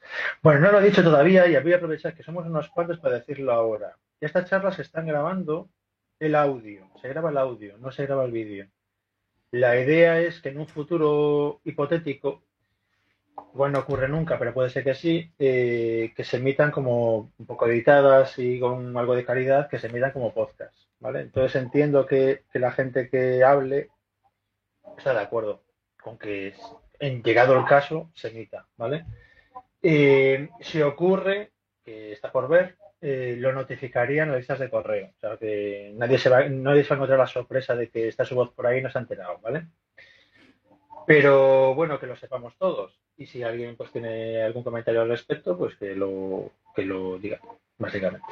De momento estoy grabando todo. la primera no se grabó, las demás están todas grabadas, esperando que haya alguna mano, literalmente de mano inocente, que no sabe dónde se mete, para, editarlo y dejarlo un poco, un poco decente, los, los, audios. Pero bueno, de momento lo estoy grabando. Ya veremos qué ocurre luego. No, podríamos aprovechar también para que se presenten, no sé, las dos personas que han entrado nuevas, que yo por lo menos no, no las conozco por, por conoceros. Bueno, yo soy José Luis, eh, llevo unos cuantos años ya en, el mundo del desarrollo y amante de, las tecnologías, aprender, amante de la programación funcional. ¿Desde dónde conectas? ¿Desde dónde conecto? Desde casa, ahora mismo. No, coño, pero ¿en qué ciudad o qué continente? Madrid, Madrid, Madrid. Desde Madrid. Vale, ¿la otra persona se quiere presentar? Si no, no pasa nada, no es obligatorio. Es por saber más o menos, pues, si ya nos volvemos habituales, pues eh, ponen los nombres. Si tú, el que te acercas ahora, ¿quieres decir algo? Bueno, Jesús, en alguna ocasión, hace tiempo hemos coincidido, no, a lo mejor no te acuerdas, hemos hablado de, algún tema y tal, pero bueno. ¿Hemos coincidido en alguna reunión de, de Python Madrid o algo? Sí, cuando se celebraban en, ¿cómo se llamaba este sitio? Curambori o algo así, o cerca de por ahí, no, no me acuerdo cómo se eh, llama. ¿Eso que era, pero en el, en el World Center? No, no, no, eso ah, estaba en la Guindaleda. Sí, ya sé, eh, la, época de Caleidos. Caleidos, exacto, en Caleidos, en la época de Caleidos, eso es. Sí, sí, no, no te recuerdo, pero... La verdad, eh, en aquella época el grupo creo que era más, más pequeño, estaba bastante, me pareció bastante chulo la charla. A mí, no, a mí, no, a mí la situación actual de Python Madrid no me gusta, pero eh, ya no, ya no voy, entonces pues no tengo mucho que, que decir, aparte de quejarme. no, o sea, es que para, mí ha pasado a ser eh, la charla del mes eh, para clientes. Para, clientes en el sentido de que la gente va, eh, les dan el rollo Muchas veces de Python tiene poco, en general, ¿eh? hay excepciones. Y luego la gente se va y, al mes siguiente viene otra gente diferente. Entonces siempre me queda la duda de qué esperaban encontrar los que vinieron una vez y no han vuelto, qué esperaban encontrar que no, que no encontraron, ¿no? Y la conclusión a la que he llegado es que son clientes, o sea, en el sentido de, bueno, ¿qué hay hoy en el Meetup? Y se van a, se van a Google al Google Center este que hay por ahí o van a la charla que hay hoy. y no se quedan ni a cenar, ni se presentan, ni sabes quién es, no hay comunidad, no hay, no hay continuidad entre las charlas, no hay, no se sigue hablando en ningún lado, la lista de correo, etcétera, tal. Y a mí eso no, no me no me interesa, básicamente. Y entonces he dejado de con alguna excepción, ¿eh? ha habido alguna charla que, ha estado potentilla y tal, pero no. Yo dejé de ir, yo dejé de ir porque, bueno, cuestiones logísticas. Trabajo, terminar muy tarde y, bueno, otras. Entonces no llegué a ver ese cambio, ¿no? Yo creo que dejé de ir un poquito antes, pero bueno. Las reuniones que hay ahora, bueno, este año, este año evidentemente está todo muerto, ¿vale? Pero hasta, hasta Navidades, hasta hace un año, podías tener reuniones de 100 personas fácilmente, reuniones de 100 eh, que te quedas fuera. O sea, tú vas allí y te ponen, no, 100 personas, te quedas en lista de espera, no, no puede haber más. Y dices, coño, 100 personas, hay tanta gente ahí aquí que le mole esto y tal. Y entonces, alguna vez que te cuelas y consigues entrar, ves a la gente que hay y la vez siguiente eh, no coincide ni Dios. Claro, pero si, hay tanta gente y hay una lista de espera muy grande, pues es normal que, haya rotaciones, ¿no? Ahora, sí, también puede ser, también puede ser que al final son mil personas y, cada vez van siendo diferentes. Eso puede ser una, una de las razones, ¿no? Que, que, quizá no la única, pero eh, parece que de lo que estás hablando es eh, de morir de éxito, ¿no? Parece que tiene que ver con que ha tenido tanto, tanto éxito y ha triunfado tanto, se ha hecho tan grande que al final eso se ha convertido en un problema, ¿no? Sí, también puede para ese tipo de reuniones, quiero decir, para... sí, yo, claro, yo las reuniones a mí me interesan, o sea, más que, que me cuentes eh, una librería X que, yo no uso ni voy a usar, porque no, yo no hago, yo trabajo con Alexa, por ejemplo, pues como programador en skill de Alexa, pues no me interesa, ¿vale? Y entonces, claro, si a mí la charla no me interesa y luego no hay tertulia, no hay, la gente no se va a cenar y charla de sus cosas y tal, pues ya no voy a la charla. Porque yo cuando tenga necesidad de programar algo para Alexa, pues me, lo buscaré en ese momento en Internet. No, coincide el momento que me puede interesar algo con el momento que das la charla. Y entonces no me, llevo, no me llevo nada útil a casa para mí. Más allá de saber que se puede hacer. Vale, se puede hacer. Pero evidentemente te has tirado una hora ahí en plan tutorial, eh, picando código, haciendo no sé qué, pero, pero si yo llego a casa y no lo puedo usar, porque no me interesa ese tema, es que es normal, no me interesa y ya está. Eh, pues no, no he sacado nada de la charla. O sea, no he sacado nada útil. En cambio, antes, pues luego eh, era, menos, menos hablar de librerías y tal, y más hablar de tecnología en general, que sí que puedes llegar a casa y usarla, ¿no? Y luego además teníamos la parte de después de las cenas y cosas así, y que nos conocíamos y teníamos lista de correos, seguir La cena y el, hacer el networking, absolutamente de acuerdo, eso es algo que, tiene un valor eh, pues muy potente. Eh, la otra parte te entiendo, pero también es que es complicado, ¿no? Porque por un lado, ¿cuántas charlas puedes tener que no entren en librerías específicas, que sean eh, generales del lenguaje, que sean un poco diversas, qué es lo que le interesa a la gente en un grupo tan grande. Yo creo que es un, era quizá es una evolución un poco natural, ¿no? Y que era un poco difícil eh, mantener el, otro esquema, porque no sé, o sea, a mí me, puede resultar muy interesante, por ejemplo, pues hablar de, cuestiones de implementación o de, por ejemplo, ¿no? Algo que me parece interesante y que creo que encajaría con lo que planteas, oye, pues qué implementaciones de Python hay, qué diferencias hay, eh, qué características tienen, pues, eh, por ejemplo, el, el CPython contra el PyPy, contra el, eh, el de Java, el JPython, contra el, no sé si sigue existiendo el Iron, el Iron Python de, .NET, o, cómo Python se podría integrar, no sé, en el Graal VM, está bien, ¿no?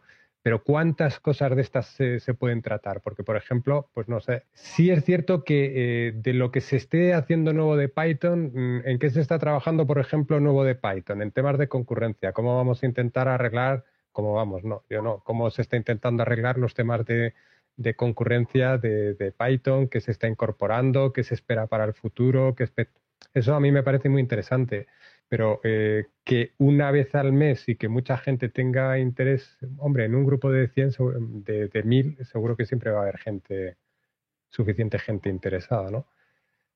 Pero no sé, todos los meses tratando temas de estos, a lo mejor se te acaban un poco los argumentos, ¿no?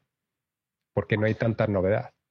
Eh, yo te digo que no, pero de todas maneras, una cosa que quiero dejar clara es que no, no, no me quejo, o sea, he dejado de ir porque no me interesa. No, no estoy diciendo que lo estén haciendo mal, ¿vale? Es decir, eh, los tíos, esta gente lo está petando, eh, se les llena, les hace falta salas cada vez más grandes, de vez en cuando lo hacen en el centro ese de Google, que no sé cuánta gente cabe allí, pero es una brutalidad y lo llenan, ¿vale? Entonces, bueno, yo eso no lo he conseguido hacer, nunca, ¿vale?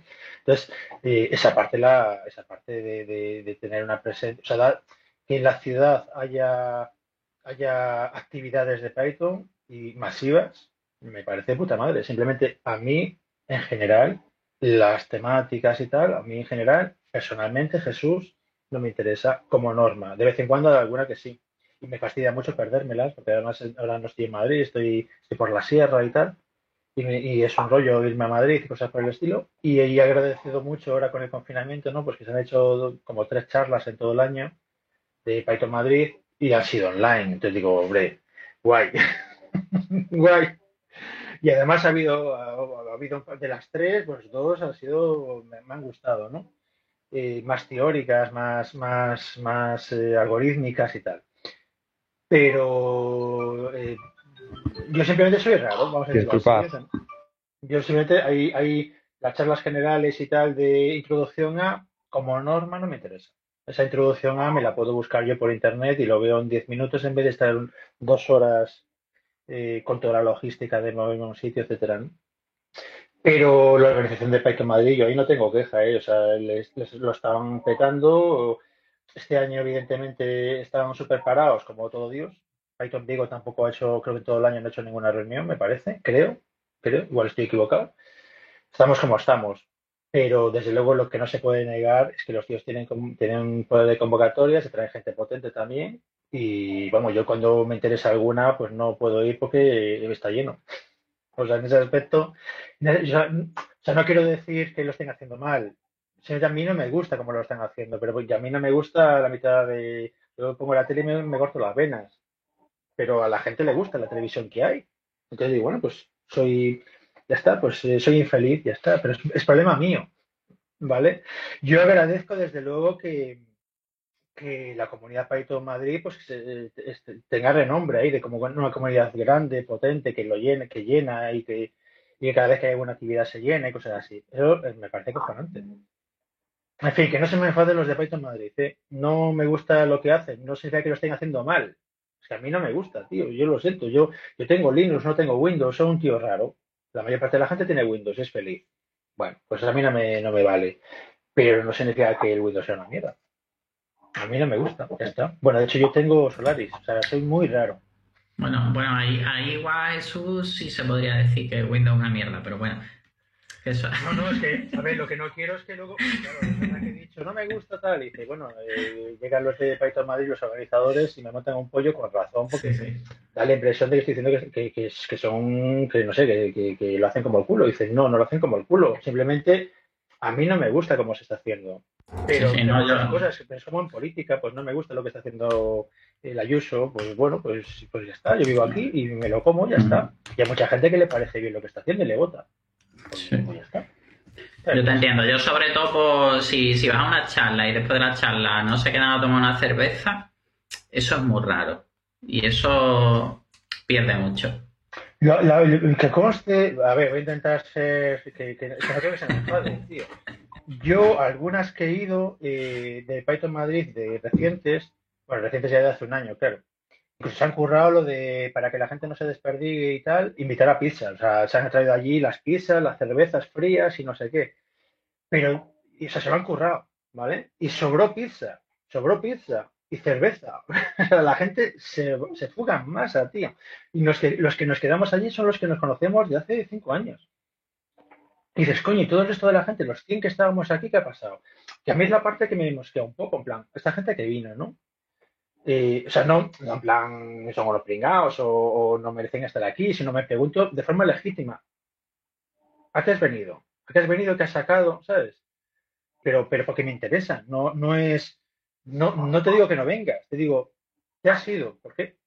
No, porque no me interesa, no me interesa la charla, no me interesa, tengo horario de, tengo que acostar al niño. Me parece perfecto, pero quiero saber, igual que alguna vez os he comentado de la, gente habitual, pues si, si, dejáis de conectaros y tal, me gustaría que se dijera, mm, no me conecto por, por, lo que sea, porque Jesús no para de hablar o porque, o porque es verano y hace calor y prefiero estar en la playa en vez de estar charlando aquí. Me va mal la hora. Saberlo. Si no, la gente desaparece y nunca sabes qué coño ha pasado. no sé, hoy, hoy, es como un, hoy es un día un poco, pues me un poco del lenguaje mucho de organización. Sí. Me voy a lanzar una pregunta tonta del lenguaje para cambiar de, cosas. Eh, a ver, el super, el super en Python, en la versión 2, era obligatorio poner mm, la clase de la que de la que digamos heredabas, ¿no? Hmm. En Python 3 no, no es obligatorio, pero lo puedes poner. Eh, ¿Qué hacéis ustedes? ¿Lo soléis poner? ¿Los dejáis en blanco? Ya, no hay que ponerlo. Ya, ya no hay que ponerlo. Y, yo, cada, en cada, vez que, o sea, tengo código antiguo y cada vez que veo un super con algo y tengo que modificar 10 líneas arriba, 10 líneas abajo, lo borro. Porque como que quitan mucha mucha mierda y es muy raro, por lo menos en el código que, que yo hago día a día, que heredes de otra cosa que, para que sea obligatorio ponérselo. Sí, la utilidad, la utilidad básicamente de, que se pueda poner básicamente es por cuando tienes, cuando tienes herencia múltiple y quieres controlar el orden en que se hacen las cosas o cosas así, ¿no? Pero son, son casos un poco especiales. En condiciones normales no pones nada. Sí, vamos, yo, yo creo que he tenido que usar el super con argumento eh, obligatorio, digamos, eh, una vez. O sea, y oye, alguien encontró una forma de usar la morsa. Llevo últimamente intentando encontrar alguna forma, en algún momento donde meterla, pero no consigo. Yo, yo he conseguido meterla en varios sitios, pero es que queda más, para mi gusto, queda más feo ponerla que, que no ponerla. Entonces me quedo sin operador Morsa porque veo más entendible el código, aunque tenga una línea más, que añadiendo el operador Morse. Yo lo he metido en el proyecto esto del sábado, lo he metido en una línea, en todo, todo el código hay una línea que lo tiene, porque no hay forma fácil, es un bucle y tal, no, no puedes ponerlo antes, de forma fácil. Si lo pones antes tienes que duplicar código. Y, me, hace daño cada vez que paso por ahí, miro el código y tal, me, me molesta. Pero es que quitarlo eh, es duplicar el código.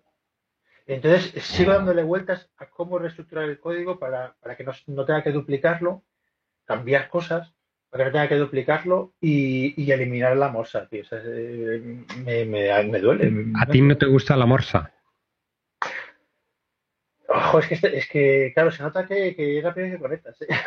Ese tema es un tema muy recurrente. Y sí, y, Guido, ¿qué opina de la morsa? Es que creo que sé lo que opina, pero, pero quiero confirmar, ¿no? Es que me, me creo, me suena haber leído la opinión de Guido eh, y quería estar seguro. ¿Qué opina Guido de la morsa?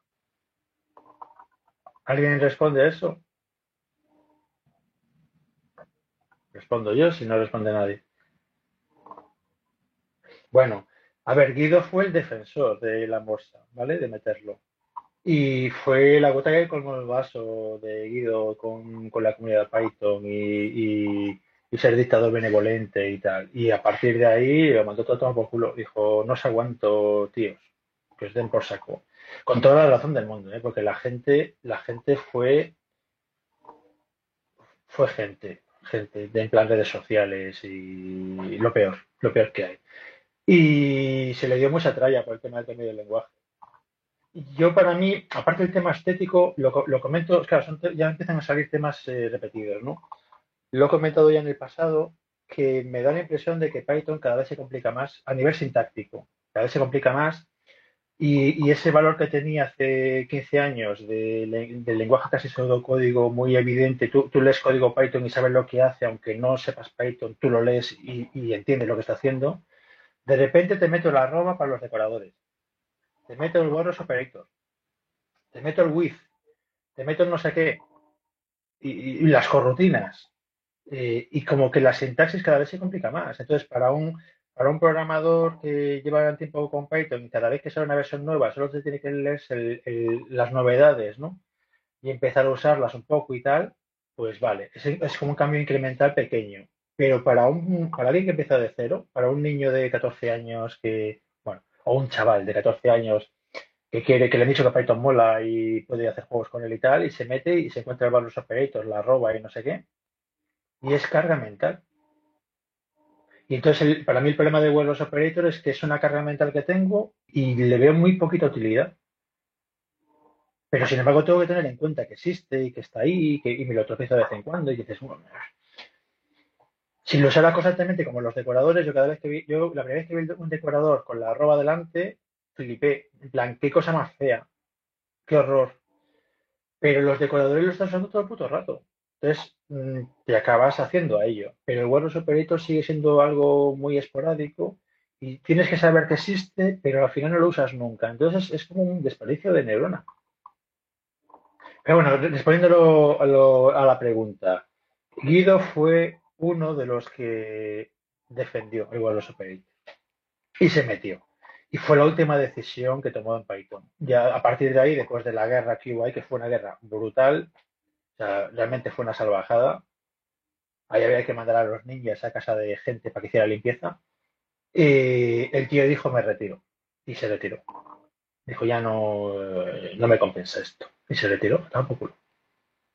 También comentaba hace unas semanas que se ha retirado como dictador benevolente, pero que ahora está más activo que nunca en Python. O sea, es un, es un core developer más y, y participa bastante, está muy activo en, listas de correo, picando código, mandando partes y tal.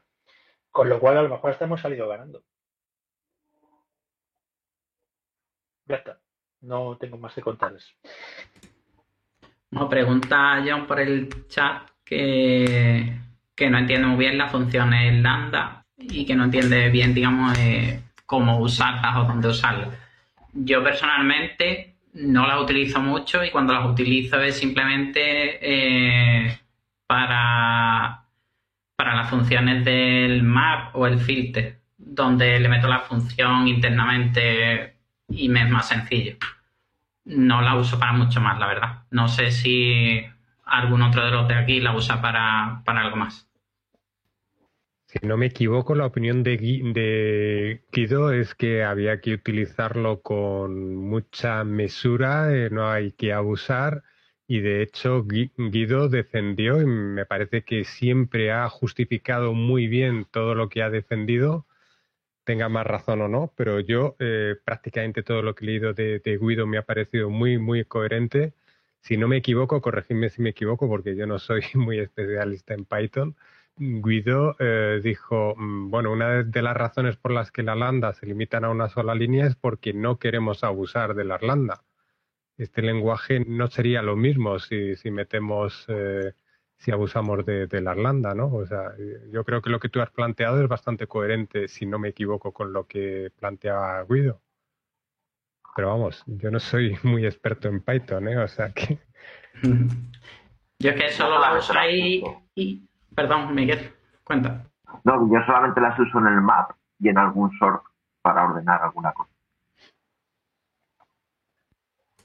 Y sí, son cortitos, porque si al final eh, se va, o sea, porque al final cuando haces un map, estás metiendo el filter ahí dentro, tienes que meter también la lista a la que estás filtrando o, a la que estás mapeando. Al final se te queda una línea casi seguro. Si tienes puestos los nombres de la variable bien para entender lo que significa cada variable, al final se te va a más de 80 líneas casi seguro. Entonces, si se me va de 80 líneas, lo más seguro es que tenga una función arriba que la defina en vez de utilizar la lambda. Porque además también lo más seguro es que la reutilice en otros momentos. Así que ya digo, al final la uso muy poco, muy poco, muy poco. Bueno, mira, lambda es, es, eh, mira, conecta con lo de la semana pasada de lo de lo de funciones con estado. Por ejemplo, una cosa que a mí me interesa, por ejemplo, de una lambda y comparado con una función normal que defines por otro lado, es que esa lambda tiene acceso a variables que están fuera de la función, ¿vale? Entonces te puedes poner algo en plan, eh, una lambda que sea x mayor que a. y ese A lo está leyendo del cuerpo de la función. Entonces ahí lo usas para hacer un filtro, por ejemplo, y coger los valores que son mayores que A, la variable A. Si tiene que andar llamando una función todo el rato para cada uno de los elementos, ¿vale? No lo ves. y como que te condensa en un, en, un, en el lambda condensa tanto la operación de comparación como el parámetro que te interesa, que es el valor de A, por decirlo de alguna manera, ¿no? Pero sí, lo suyo es que mide una línea por, por, sencillez. Ya está. Y muchas veces lo pones hasta en el mismo, ni siquiera lo, asignas a nada, lo metes directamente en, el, en, la operación que quieres hacer, pones ahí directamente el lambda, o sea que es anónima de verdad, de verdad de la buena, ni siquiera lo asignas a una variable, porque quieres hacer, por ejemplo, yo, pues eso, un filtrado o cosas así. El ejemplo paradigmático es la comparación. Que es una cosa muy sencilla, pero que hacer, hacer una función para, comparar dos valores, eh, si no es necesario, como que queda muy overkill. Hacer una función entera. Os digo por el chat el ejemplo que he puesto. Son casi las nueve. ¿Alguien tiene algo interesante eh, bueno, pero aquí estamos, aquí, bueno, no, hay, alguien que conecta desde Canarias, es verdad. es la hora de cenar. que seguro que ahí también tenéis antes, ¿no? Bueno, bueno, hay gente, mira, tenemos gente entrando desde fuera, ¿ves? Es que como no, no, no, se ha presentado antes o no lo he leído. ¿Desde dónde sí, desde, desde, Lima, la ha puesto un poquito más arriba. Ah, es que no, claro, yo, bienvenido, es que el chat no le estaba haciendo mucho caso, perdón lo estaba mirando. Sí, es de día. veo, que has hecho bastantes cosas, me casi la mano, me lo he perdido todo, lo, veo después. Gracias por presentarte, no, lo había leído. Bueno, no sé, yo mi obsesión particular esta semana es lo que ya os he comentado algunas veces, el tema de mezclar las funciones síncronas y síncronas, asíncronas y síncronas de Python, el await y tener una función universal, que no tenga que preocuparme de quién me está llamando, si me está llamando en modo síncrono o hay una wait por ahí y que me comporte de maneras diferentes, pero que el programador no se tenga que preocupar. ¿vale? Y si ahí le estoy dando vueltas cómo hacerlo, eh, sé cómo hacerlo de forma horrorosa, pero quiero hacerlo bien. Hay un tipo que ha escrito sobre ese tema y lo llama eh, los colores de las funciones, si no recuerdo mal. Luego lo busco a ver si lo encuentro y lo pongo ahí en el chat. Y, él hablaba de clasificar los lenguajes de programación según los colores que tengan las funciones en el tema de la sincronía, ¿no? Y no sé si eran rojas y verdes, no recuerdo cuáles eran los colores, pero hablaba exactamente de eso y clasificaba los lenguajes de, programación porque mm, él más o menos lo que planteaba, que creo que tiene bastante que ver con lo que comentas, es cuando tú haces una función síncrona, la haces de una forma y cuando quieres que esa función sea síncrona, la tienes que hacer de otra forma, ¿no? Entonces, eh, a cada una de las formas le ponía un color y tienes un problema cuando quieres mezclar funciones de diferentes colores, ¿no? Entonces él planteaba, lo que pasa es que es un poco discutible, que en la mayoría de los lenguajes de programación hay dos colores en las funciones, eso es un plantea sus dificultades, ¿no? y el tener que escribir código para gestionar esas dificultades, y decía que excepto Go, pero en Go no es del todo cierto, porque en Go, no sé si lo conocéis un poco, en Go es cierto que tú cuando escribes una función no tienes que, eh, la escribes igual, sea síncrona o asíncrona, pero el problema que tienes es que no la puedes utilizar igual si la llamas síncrona o asíncrona. Concretamente, cuando una función es síncrona, tú puedes esperar que te devuelva un valor, pero si la vas a llamar asíncrona, no puedes esperar que te devuelva un valor y tienes que recibir el valor por un channel. Entonces, realmente la función se escribe igual, no tienes que utilizar una sintaxis distinta, pero la función se tiene que comportar diferente. Hay un lenguaje de programación nuevo que están desarrollando, no sé si, lo conocéis, que se llama TIG, eh, es, eh, es, un lenguaje de programación que está haciendo un tío que es un, es un superhéroe, porque llegar al nivel al que está llegando con, con, tan pocos recursos, ¿no? Porque Go se hizo con Google detrás, Swift se hizo con, con Apple detrás, ¿no? Con mucho dinero en el bolsillo, ¿no? Rust se ha hecho con Mozilla, que tiene mucho menos dinero, pero bueno, ha tenido financiación, ¿no? Pues eh, este que yo haya visto es el primer lenguaje de programación donde realmente las funciones no tienen dos colores para el tema de, eh, tiene una solución bastante interesante para el tema de, la sincronía y lo que estabas planteando, ¿no? Cómo mezclar funciones síncronas o asíncronas y escribir el, código sin, tener que, meter muchas, eh, muchos adaptadores en medio, ¿no? Es un tema bastante interesante. a mí, por lo menos, me interesa mucho el tema de, la gestión de la concurrencia y, la sincronía. para mí lo ideal sería, pues yo que sé, yo llamo una función y si esa función es, eh, síncrona, pues me devuelve un valor, me devuelve lo, pues lo que devuelva, ¿vale? Pero si es asíncrona, yo tengo que esperar la respuesta. Y, esperando la respuesta yo me bloqueo y pasa el control a otra corrutina que, que esté lista por ahí. Pero yo me he quedado bloqueado. Entonces yo llamo, yo llamo a la función igualmente. O sea, yo llamo a la función que sea y en un caso me devuelve el valor. O sea, en los dos casos yo me bloqueo esperando le paso el control a esa función, con lo cual yo me quedo esperando. En una llamada normal yo me quedo esperando, se ejecuta la otra función y, me devuelve el control con el resultado. Bueno, pues, eh, pero yo ya me he quedado esperando, entonces no me devuelve el control, simplemente ese, todo ese hilo de ejecución se queda esperando a que esa, que esa, función resuelva el resultado y le pasa el control a otros, a otros, a otras corrutinas que estén por ahí esperando que tengan resultados listos. Entonces, yo ahora mismo me tengo que preocupar. Yo cuando llamo una función, mm, le tengo que poner la wait o no se lo tengo que poner. Y no puedo mezclar con facilidad eh, funciones síncronas y asíncronas, sobre todo si las síncronas eh, son, son lentas, ¿vale? Porque paro todo el reactor. Y yo me pregunto por qué. Yo creo que ahí quizá estamos em, mezclando dos conceptos eh, que es bastante razonable. en Go, por ejemplo, em, desde el principio se pensó con, una, con, una, idea de, soporte de, concurrencia eh, y eh, tuvieron la preocupación, igual que en Node.js, de decir todo el API es eh, asíncrono, pero utilizan un concepto de gestión de la concurrencia que se llama CSP, Concurrency Sequential Process, que es exactamente lo que tú planteas, ¿no? O sea, en Go tú tienes, eh, tú mm, llamas a funciones que parecen síncronas. Eh, tú, por ejemplo, en Go dices, voy a escribir en una base de datos, voy a leer en una base de datos, voy a escribir en un fichero, y todo se ejecuta secuencialmente. Y si tú solo tienes una Go rutina, lo llaman ellos, pues tu programa se para. Pero si tú levantas diferentes Go rutinas, lo que ocurre cada vez que vas a hacer un input-output es que el programa dice, bueno, como aquí voy a tener que esperar que se ejecute ahora otra Go rutina, pero el programador no tiene que hacer nada.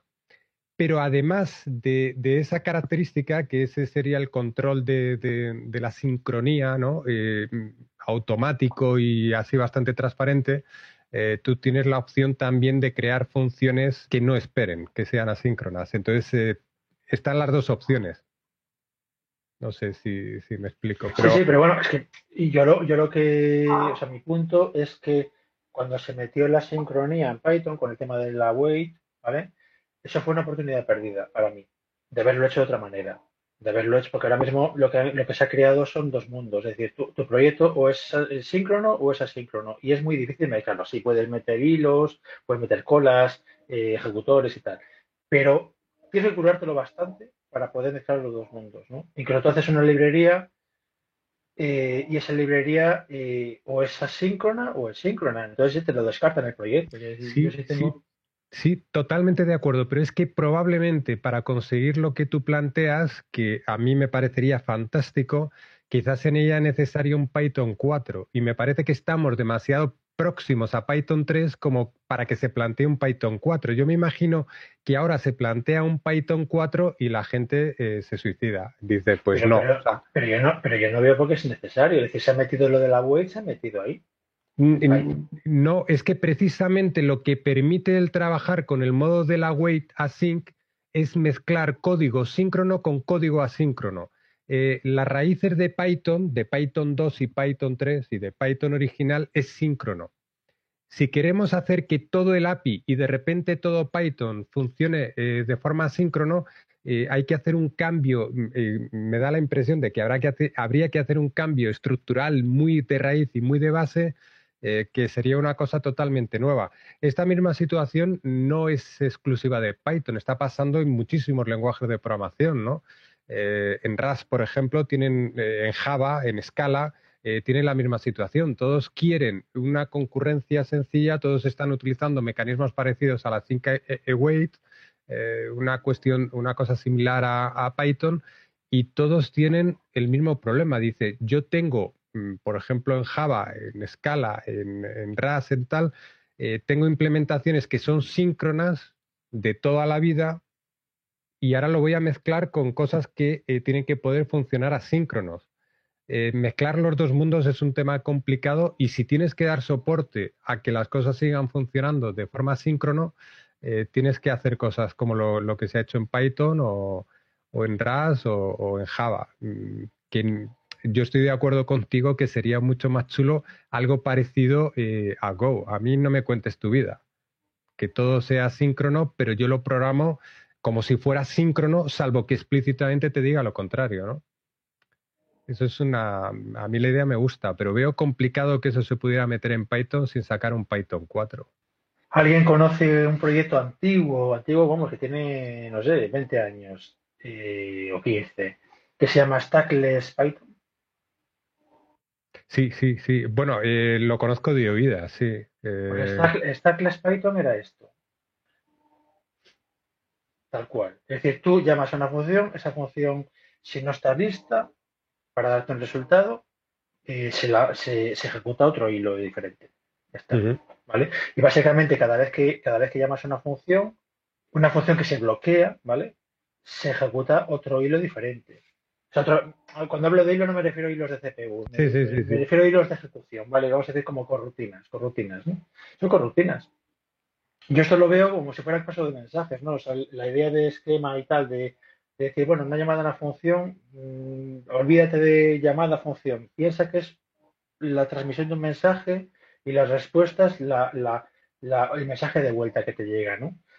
y entonces tienes, tienes automáticamente tienes RPC y cosas por el estilo. Pero tú te quedas esperando una respuesta. Y mientras esa respuesta no llegue, se pueden ejecutar otras cosas. Yo no lo vería como un paso de, mensajes, eh, yo lo vería como una llamada a una función porque realmente lo que te da el CSP, que es cómo funcionaban el stackless eh, Python, es que tú llamas a una función que, por ejemplo, mm, va a hacer una consulta a la base de datos y se queda parado, como si fuera síncrono. Bueno, de hecho, tu código en ese punto es síncrono. Lo que pasa es que eh, puedes, podías levantar como muchas eh, unidades de ejecución virtuales, corrutinas, mm, es una concurrencia cooperativa, pero es automática. O sea, ese es el mismo concepto que, que, que aplicaron en Go y que eh, hace una idea muy interesante porque es muy sencillo para, para el programador. Pero yo, a ver, yo no, no, pillo con esto argumento, porque tú me estás diciendo, hacer eso, hacer CSP en Python, será, será un Python distinto.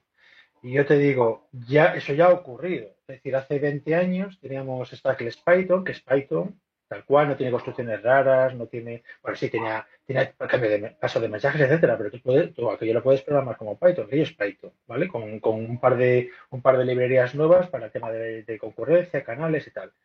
Es decir, eso se hizo ya. Entonces, se podría haber integrado Stackless Python en Python.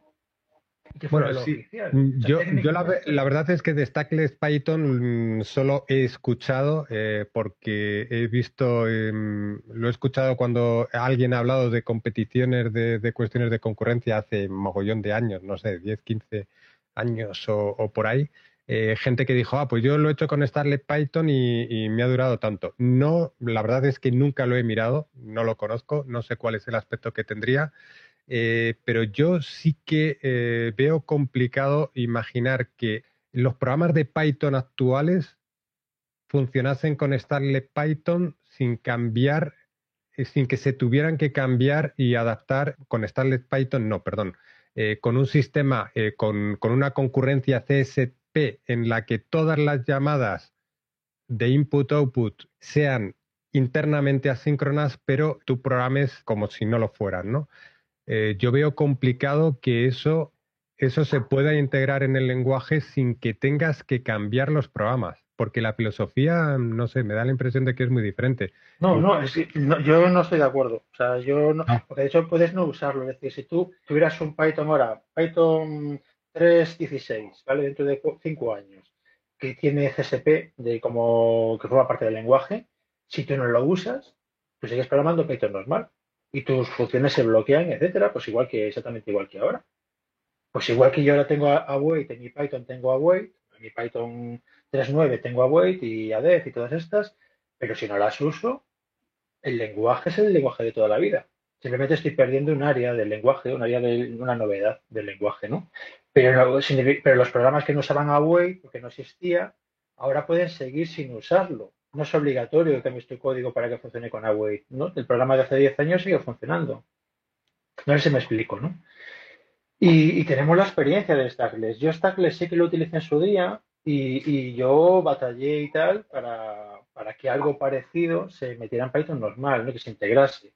El problema fundamental para no haberlo integrado en su momento, ahora está abandonado, no, no estoy seguro, no sigo el proyecto, eh, era la portabilidad. Es decir, para implementar eh, el Stackless se hacen unas manipulaciones de memoria, eh, lo puedo explicar, pero no, esto no es una charla. Entonces, básicamente lo que se hacía era cuando un, cuando un hilo se bloqueaba, porque llegabas a un punto que tienes que bloquearte, lo que se hacía era reemplazar el contenido de memoria de ese hilo, digamos el estado de ese hilo, apartarlo del intérprete, quitarlo fuera y meter el estado de un hilo que se pueda ejecutar, un hilo que esté listo para ser ejecutado. ¿no?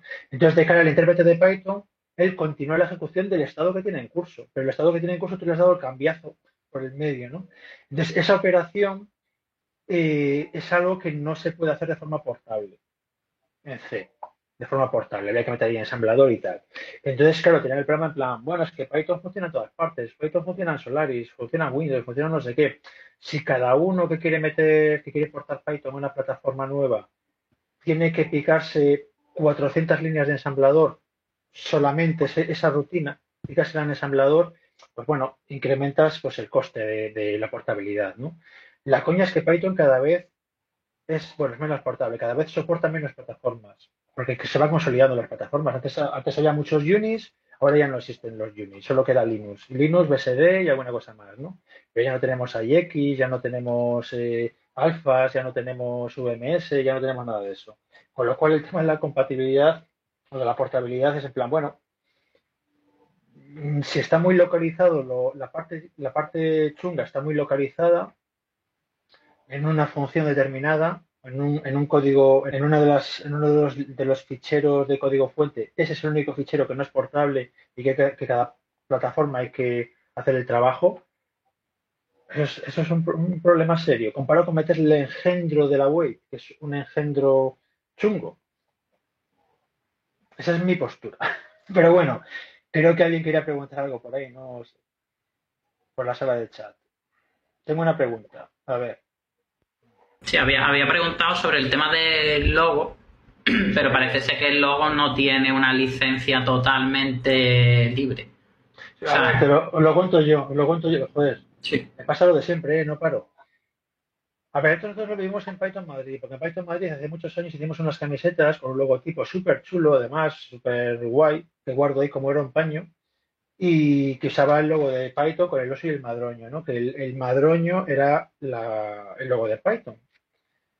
Y la verdad que hasta nos lo pidieron que se lo mandásemos en las camisetas. Le mandamos camisetas a Estados Unidos porque nos quedó una cosa muy chula. Eh, y, la verdad que los, claro, le pedimos permiso para usar el logo. Y se quedaron sorprendidos, porque claro, una cosa es usar el logo en plan, bueno, vamos a hacer, una, conferencia de Python y queremos poner ahí el logo del lenguaje en la conferencia, en el papel, ¿no? O en la web. Y nosotros lo que hicimos fue usar el logo como un elemento en un logo más grande. Que ya es un trabajo derivado, digamos, ¿no? Y entonces, pues claro, aquello les pilló así como de nuevas y tuvieron sus reuniones, sus leches y a partir de ahí hicieron el documento que explica cómo usar el logo de Python. O sea, fuimos nosotros, Python Madrid, el que, el que los obligó y de hecho te digo, luego nos pidieron que le mandásemos el merchandising, que se lo mandásemos para allá. Y entonces básicamente hay unas condiciones de uso del logo, respondiendo a la pregunta, hay unas condiciones de uso de las miras, ahora mismo no recuerdo cuáles son porque puede ser que hayan cambiado, etcétera, de las miras y en esas condiciones eh, te, dice cómo, qué usos eh, se admiten de Python. En general, todo lo que sea promoción del lenguaje y, uso no comercial y tal, eh, lo que quieras. Incluso trabajos derivados, como el que hicimos nosotros, ¿no? Pero lo suyo es leerse el, leerse el documento. ¿vale? Si lees inglés, no sé si estará traducido, no lo sé. Pero era, yo, claro, yo esto lo hice hace muchos años, ¿no? Pero en aquel momento las condiciones eran muy, muy razonables y muy sencillas, ¿no? Que no eran en plan, todo lo que no perjudique el lenguaje, o sea, no pongas el logo de Python en una página porno y cosas por el estilo. Todo lo que no, no perjudica el lenguaje, mm, bien. O sea, si te apropies del logo, de que es tuyo y ese tipo de rollos, ¿no? Pero bueno, hay una página web que lo explica. Entonces, echarle un vistacillo y espero que resuelva, resuelva tus dudas. Sí, la parte de los polos y tal, está el, te- está el tema la parte comercial, de si ganas dinero, o sea, tú, si tú haces polos y los vendes, estás haciendo negocio con el logotipo. Si tú eres una empresa chunga, si tú eres una empresa que te- con trabajo esclavo de China, pues eh, le das mala imagen a Python porque tus camisetas están hechas por niños esclavos. O sea, en cuanto hay dinero por medio, la cosa se complica un poco. De todas maneras, aquí no te vamos a resolver la duda. Si tienes una duda concreta eh, que crees que, tienes que discutir la norma que hay, lo mejor es que te pongas en contacto con ellos, que son, por lo menos, eh, cuando nosotros lo hicimos, eran respondieron muy rápido y, con muchas ganas de, de no fastidiar más de la cuenta. O sea, te, te recomiendo que si no, si no te parece bien lo que pone y tú crees que no, que no cubre bien tu caso, mándales un mail. No, mi consejo. Hombre, Eduardo, no te había visto. Llegué tarde del hospital, ¿vale, chicos? Ahí va, te has caído. No, no, una operación pendiente. Así que Ah. perdónenme por llegar tarde. No Tengo excusa. Yo, Bueno. perdonadme, os tengo que dejar. Me están esperando aquí. Nos vemos otro día. Vale. Vale. Hasta la próxima. Yo también me, me Sí. despido, ¿eh? Eso a Eh, decir. buenas noches. Ya son, ya son las nueve y media, si queréis, o y veinte, si queréis lo dejamos por aquí, o si alguien tiene algo más que comentar así de diez minutitos, diez minutitos más, si alguien quiere. Eh, bueno, yo ya Sí. tengo listo el resumen de puntos que me habías pedido de Pibytes, ¿vale? Solo que obviamente hoy no pudo ser, pero para la Bueno, próxima tengo ahí el listado, así que podemos comentar. Sobre todo son eh, alguna que otra palabra del lenguaje, o de alguna ley de la librería estándar, usos que no, que no se suelen utilizar, o partes del lenguaje que tienen poco uso y que realmente son muy aplicables para ciertas cosas, hice un listado. Y si alguien no los conoce, pues bueno, pues mira, un tip más ahí para tener en, en el cajón de soluciones. Así que la semana que viene tengo el listadito, os lo traigo, lo pego ahí en el chisme y los vamos comentando si queréis, ¿vale? Muy bien. Genial. Pues, pues muchas gracias, tío, por tomarte la- el tiempo y la molestia. Ya tenemos temas para la semana que viene. De todas maneras, me estoy pensando seriamente lo de, lo de proponer algún, algún tema, va a ser muy general, de Python muy general, ¿no? Pero proponer algo, porque no, eh, eh, la verdad que últimamente nos cuesta arrancar las, las tertulias. O sea, los primeros minutos son hasta que encontramos algo de lo que charlar y tal, cuesta un poquillo. Y planteando además que se están grabando y algún, en algún momento tal vez se, se publiquen, pues eh, me parece que hay que prepararse un poco más las cosas porque no quiero ser una charla, pero, pero que hay mucha. que, que a veces nos cuesta arrancar. Vaya. Como, como- así como nota. que dieron mucho juego cuando empezamos ahora con lo de los closures, salió ahí en el tema, en, el, la lista de correo, etcétera. Era uno de los puntitos que tenía apuntados. Espero que no den tanto tema cada uno de ellos porque no acabamos nunca, entonces. Pero fíjate, por ejemplo, que tú, tú hace, hace unas semanas comentabas en plan, ¿dónde hay listas de correo que hablen de cosas chulas y tal? Y ahora con el tema de los closures eh, se está empezando a montar una bola de nieve. Sí, sí, bonita. De momento, como muy, en plan, mensaje diario, o sea, muy tranquila y tal, muy tal, pero ya hay gente con sus opiniones muy claras, ¿no? Y, y es un ejemplo de, macho, hay gente de sobra con, con capacidad y conocimiento y tal, pero ahí tiene que surgir la... Claro, si te preguntan algo básico, es que no respondes. Eh, Obvio. Responde otro. No, o sea, no es que se quede sin responder, alguien responde, ¿no? Yo ya te comentaba, yo pregunté hace un par de años una pregunta de la hostia y tal, y me respondió gente que no había visto nunca respondiendo ahí. Y respondieron con cosas eh, relevantes. Oye, eso igual, pregúntalo de la sincronía y te lo resuelven en una semana, ¿eh? Eh, a Eso, ver, eso no creo. a ver, es que yo, a mí, a ver, la parte de la parte de implementación del lenguaje y tal, la parte de como core developer, más todavía, ¿no? Pero la parte ya por interés personal de cómo se implementa el lenguaje, cómo funciona por dentro, a mí me interesa. De hecho, de, tenía para comentar, pero claro, falta mucha gente de la semana pasada, falta, falta eh, Javier y tal. La parte que comentaba la semana pasada de detectar cambios en diccionarios, no sé si, no sé si lo recordáis, para el tema de compilación al vuelo y guardas y tal, ahí hay mucho, mucho que hablar. Y de hecho, ya hay cosas hechas dentro del lenguaje. Aparte del PEP que puse el otro día, hay temas de cacheo, que ahora mismo conoces un load, un load global en el, en el bitecode, ¿vale? Eh, ese resultado se cachea, por ejemplo. Y es algo que, claro, tú ves load global y estás haciendo una búsqueda en el diccionario. No, se cachea. ¿Cómo deficiente es ese cacheo? No lo sé, no lo he medido, ¿vale? Pero es una de esas cosas que poco a poco, como Python 3, que en su momento tenía que competir con Python 2, incluso en tema de rendimiento y con, con, con el Unicode, eh, pues sufría, ¿no? El rendimiento, pues los Python 3 modernos ya van mejor que Python 2.7, ¿no? Y son por, por truquillos de estos, que los usamos todos los días, o sea, que forman parte del lenguaje de la implementación, y que nadie sabe que, que están ahí funcionando y que se pueden usar para más cosas. Pero bueno, pero bueno, me lo guardo para otro día que, que esté Javier y alguno más que estábamos el otro, la semana pasada. Y nada, que os tengo que dejar, que también vengo sin cenar, así que por mi parte yo Sí. Vamos cerrando ya. Estoy viendo, Sí. estoy viendo el mensaje que manda, que manda John, que pone, eh, a ver, entiendo que se refiere al PEP 8, no al PEP 88. Supongo que será el PEP 8. Me imagino, ¿no? Ni más, pero qué charla tuviste hoy aquí. Sí, hoy el chat, sí, porque ha habido gente pues, que, que ha participado pero no tiene micro o lo que sea, entonces se ha puesto más por el chat. Lo cual es un poco rollo luego para la grabación. Pero bueno, en fin, hay que ir aprendiendo. Eh, yo lo que yo lo que hago con el P8, sinceramente, yo tengo muchos problemas con el tema de, las mayúsculas y minúsculas y el subrayado, o sea, la- el, el esquema de cómo nombras las, las variables y los y las clases y tal.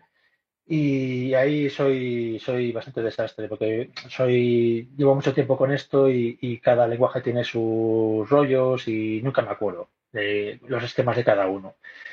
Pero no tienes nada en contra a cómo lo tienen organizado, ¿no? Y conozco gente que tiene la opinión de no me gusta si lo quiero de otra. Sí, hay, hay cosas que no me gustan. Yo, por ejemplo, cuando, cuando una línea, cuando una línea es larga hay que cortarla en dos, pues el tema de los tabuladores, ¿no? De, de la indentación de la segunda línea, yo ahí tengo mi forma de hacerlo. Y no es el P8. Y entonces cada vez que paso un linter, pues me lo ocupa de la cara, me dice, esto no queda bien. Y yo, para mí es mucho más claro hacerlo como lo hago yo, ¿vale? Y como en muchos proyectos estoy yo solo y tal, pues nadie se me queja, ¿sabes? En plan per review de, ¿Te puedo- que... ¿Te puedo pedir que pegues uno de tus, una URL de... no vi nada tuyo. Para echar una ojeada a tu código. Curiosidad, simplemente. No. Ahora mismo no. Hombre, yo tengo mi Mercurio, yo tengo mi Mercurial que está en, J, en HG, o sea, Mercurial, HG, Mercurio. No tienes nada público, ¿no? Tengo mucho público, pero está ahí, está, y en mi blog también, en mi blog voy publicando código y cosas así, o sea, ¿cuál es blog, tío. No, no conozco tu blog. blog.jca.es, jcea.es. No publico mucho, de hecho tengo, tengo pendiente cosas, pero también suelo poner mucho lo de código que publico eh, es código sucio. ¿sabes? Hago lo mínimo posible para salir del paso y, y ya está, no me compensa meterle más tiempo. Y el tema del open source, ya hemos hablado lo de los costes ocultos que hay de, de publicar código y luego la gente te Sí, sí. cosas y tal. Entonces yo digo, bueno, eh, esto yo, eh, es, es open source en plan dominio público. Plan, haz con él lo que quieras, no me pidas nada. A mí no me pidas nada. No, a ver, es más que nada, se aprende mucho viendo el código de los demás en temas de No, el mío, el mío no, el, el código que tengo publicado en general no creo que sea buen código. El que tengo Vale, entonces ya no veo tu blog. No estoy seguro, ¿eh? pero a, ver, lo que te vas a encontrar, lo que puede ser que te encuentres son ideas interesantes, pero lo que es el código, pues un poco como las charlas estas, ¿no? La- las tertulias, que yo soy muy de la parte teórica, ¿no? De, por qué se hace así el lenguaje y no se puede hacer de otra manera y el rendimiento y no sé qué, ¿no? Esa es la parte que me interesa. Pero mucho del código que publico es código, o sea, el código, el código que publico es código personal, no es código pagado. Y entonces está hecho lo mínimo para que resolver el- el- la papeleta que tenga. O sea, no, no hay expectativas de que aquello durante cinco años haya que mantenerlo y mejorarlo y no sé qué. El código que, que hablaba hace un rato que he hecho este fin de semana es una cosa que es para mí. Entonces está, no tiene test y no sé qué. O sea, porque en vez de tardar un... He tardado eh, una tarde en hacerlo, en vez de tardar cinco días. Y funciona, ya está. Lo tengo todo en la cabeza. Cuando dentro de un año será aquello de, madre mía, tiene que haber hecho test. Pero mm, la diferencia entre hacerlo entre, entre una semana o una tarde, básicamente. Vale. Pero claro, si lo enseño es aquello de, joder... No, no, básicamente como hacemos todos. El resumiendo. Claro, luego está, luego está el código pagado y el código pagado, que está mejor, bastante mejor, eso no lo puedo enseñar. Claro. Que es la parte, hay mucho rollo en, lo- en el tema de las ofertas de trabajo, ¿no? De en plan, enséñanos tu código y tal. Y dices, bueno, hay muchísima gente muy buena que no te puede enseñar el código, tío. La Confidencial. estás descartando. Entonces, solo se quedan los chavalines que no, que no tienen familia y que no sé qué, que pueden dedicarle tiempo a GitHub. Pero un tío de. Yo tengo. Yo hago 50 años dentro de, dentro de un mes. Eh, yo mi código eh, no lo puedo enseñar. Mi trabajo. Entonces, si me vas a valorar por lo que tengo en GitHub, pues no es esto. Obviamente. Y lo, y lo poco que tengo publicado precisamente es mal código, porque es código de, de si lo puedo hacer en una hora, no lo hago en cuatro. Y solo lo voy a usar yo y tal, no lo publico por ahí para que la gente me mande parches y tal. No, no me mandes parches, tío. O sea, no quiero que me mandes parches, macho. que, que- A, a mí me hace la función y ya está. Ya. claro, no quiero, no quiero Voy a dedicarle una hora más. de mantenimiento de algo que a mí no me interesa. A mí hace lo que. Yo lo publico por si a alguien le vale, pero no me pidas nada. ¿Sabes? No me pides que, que funcione en Windows, que búscate la vida. Sí, sí, este tema ya lo tratamos ahí en una de las charlas y yo por eso no tengo cosas. Entonces, bueno, yo tengo, yo voy publicando, hecho tengo, tengo pendiente publicar más. y, y además, a mí la parte que me interesaría de mi blog, si fuera alguien externo, no es el código, son las ideas que planteo en el blog. Por ejemplo, un código que tengo pendiente de publicar, y lo tengo pendiente, o sea, lo publicaré, es un, una pasarela a Google Drive, ¿vale? Para acceder a Google Drive. Pero en vez de ser el típico driver, eh, Fuse o no sé qué, es una pasarela entre WebDAV y Google Drive. Es decir, tú ves un, tú ves un WebDAV. Pero, por ejemplo, esa pasarela no es genérica. Lo he hecho para mí, para cosas mías. Entonces, no te permite, por ejemplo, renombrar un fichero. No tiene la opción de renombrar ficheros. Puedes, puedes crear y puedes borrar, pero no puedes renombrar. ¿Y tú, ¿qué- qué coño puedes renombrar? Porque a mí no me ha hecho falta, tío. Cuando me haga falta lo meteré. Pero claro, si lo publico, nadie lo va a poder usar como algo genérico. Eso- Yo eso es un- uso- Eso es un buen debate para temas de programación, para otro día. Hay mucha gente que tiene la manía de la perfección, quiero decir, tiene que hacer esa conexión, por ejemplo, con Google Drive, ¿no? Y antes de ver ni siquiera lo que necesita, se pone a hacer la función de crear, la función de borrar, la función de renombrar, la función de no sé qué, la función de copiar, la función de duplicar, la fun- y pierde un montón de tiempo y luego solo tiene que crear un archivo. ¿No os, no os con gente así? Sí, pero yo, yo, yo soy de esos, o sea, soy en el sentido del perfeccionismo, pero, pero en mi caso, como mi tiempo es limitado y tal, como todo el mundo, pero el mío mucho, eh, yo soy de hacer bien, hacer bien y muy bien, eh, pero ser muy quirúrgico, es decir, implemento lo que necesito. Lo que es necesario, decir, es ejemplo, forma. Tengo un proyecto, tengo un proyecto, el proyecto que me quita más tiempo y tal, que me- no puedo dar detalles de él de momento, eh, eh, pero tengo, por ejemplo, muy claro eh, y ya muy estudiado los puntos de dolores del proyecto, ¿vale? Que, ahora mismo no son problemáticos, pero a medida que crece lo serán. Por ejemplo, tenía un problema, por ejemplo, que era la ocupación de memoria, ¿no? Entonces digo, bueno, ahora mismo me cabe en la máquina. Hasta luego, Viraco. Ahora mismo me cabe, ya lo termino esto y lo dejamos. Son, son y media. Ahora mismo me cabe en la máquina, pero la máquina en la que está funcionando el proyecto es una Raspberry. La Raspberry tiene un giga de memoria. Ahora mismo cabe en ese giga de memoria, pero tiene que seguir funcionando en una Raspberry y el proyecto, los datos que tiene el proyecto cada vez crecen más.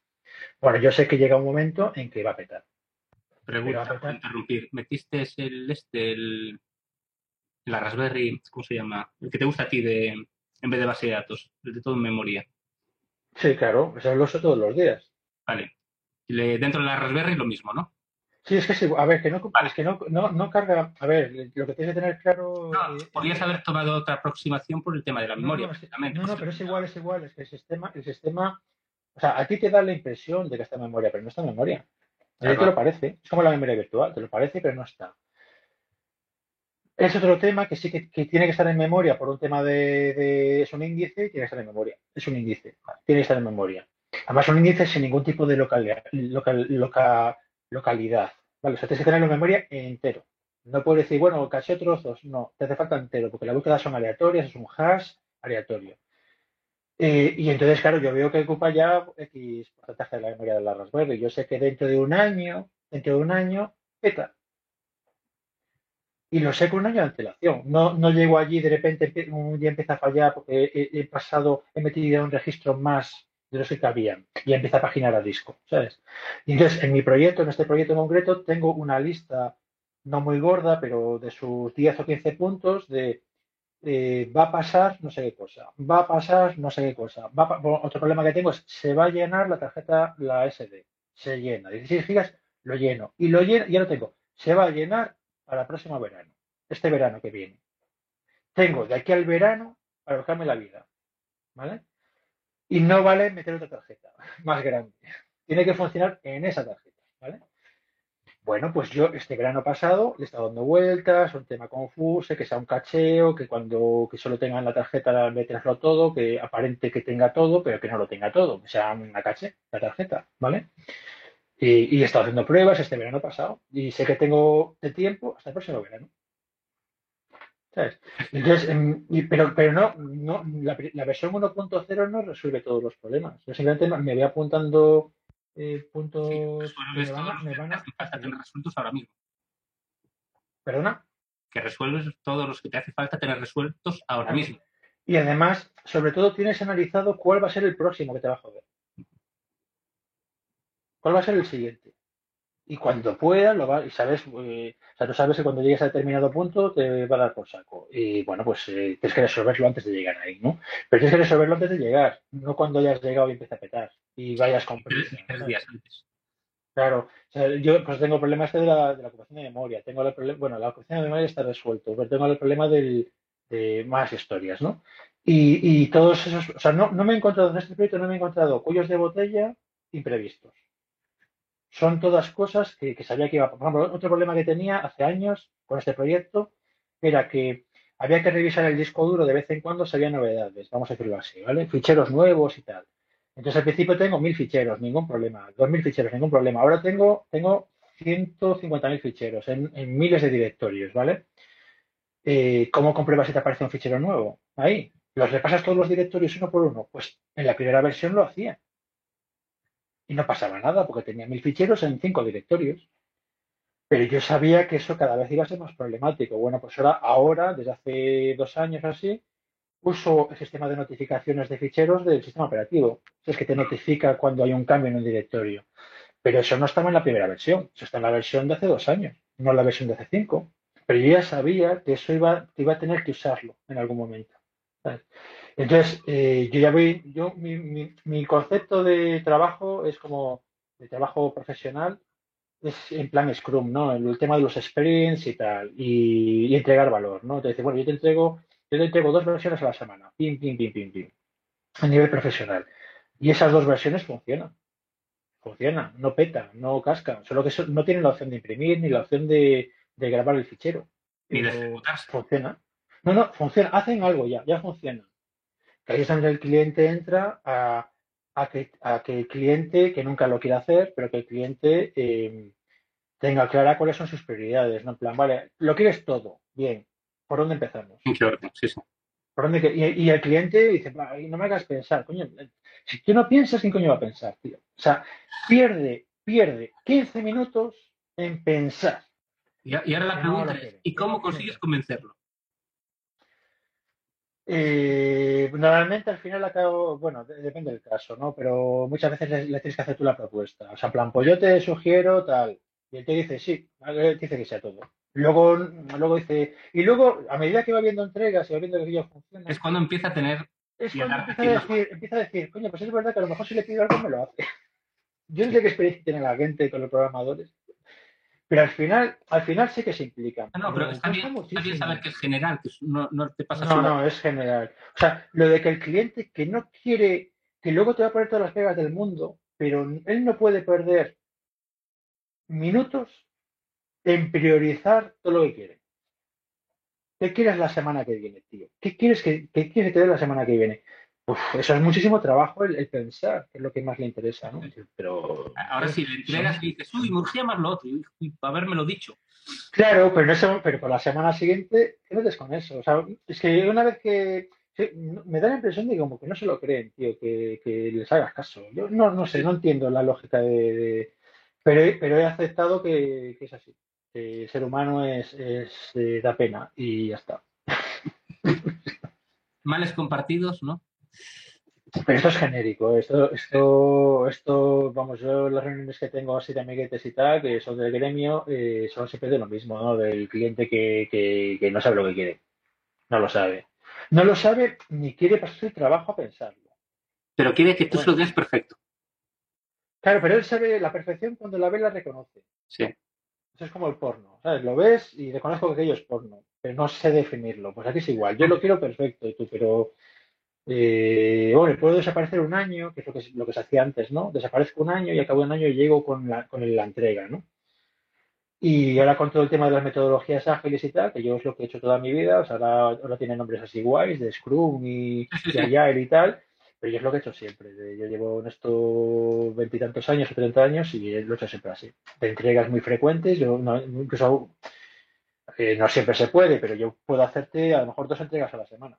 Y las entregas que te hago funcionan. Pero claro, lo siguiente que te hago es pruébalo y dame feedback, ¿no? Claro. Y el cliente nunca tiene tiempo para probarlo. Nunca tiene tiempo, nunca tal. Y yo entonces le meto en el contrato lo de, bueno, si en dos semanas no me has dicho nada, lo, lo aceptas, lo que te he entregado. Si en dos semanas no me has dado, no me has puesto ninguna pega. Entonces, esa- ese trabajo se ha aceptado, ¿no? Y yo sigo entregando. Cada semana, pum, pum, pum, pum, pum. Y si pasa un par de semanas y no, y no me dices nada, es que te parece bien. Pero el cliente nunca tiene tiempo para probar. Pero es así.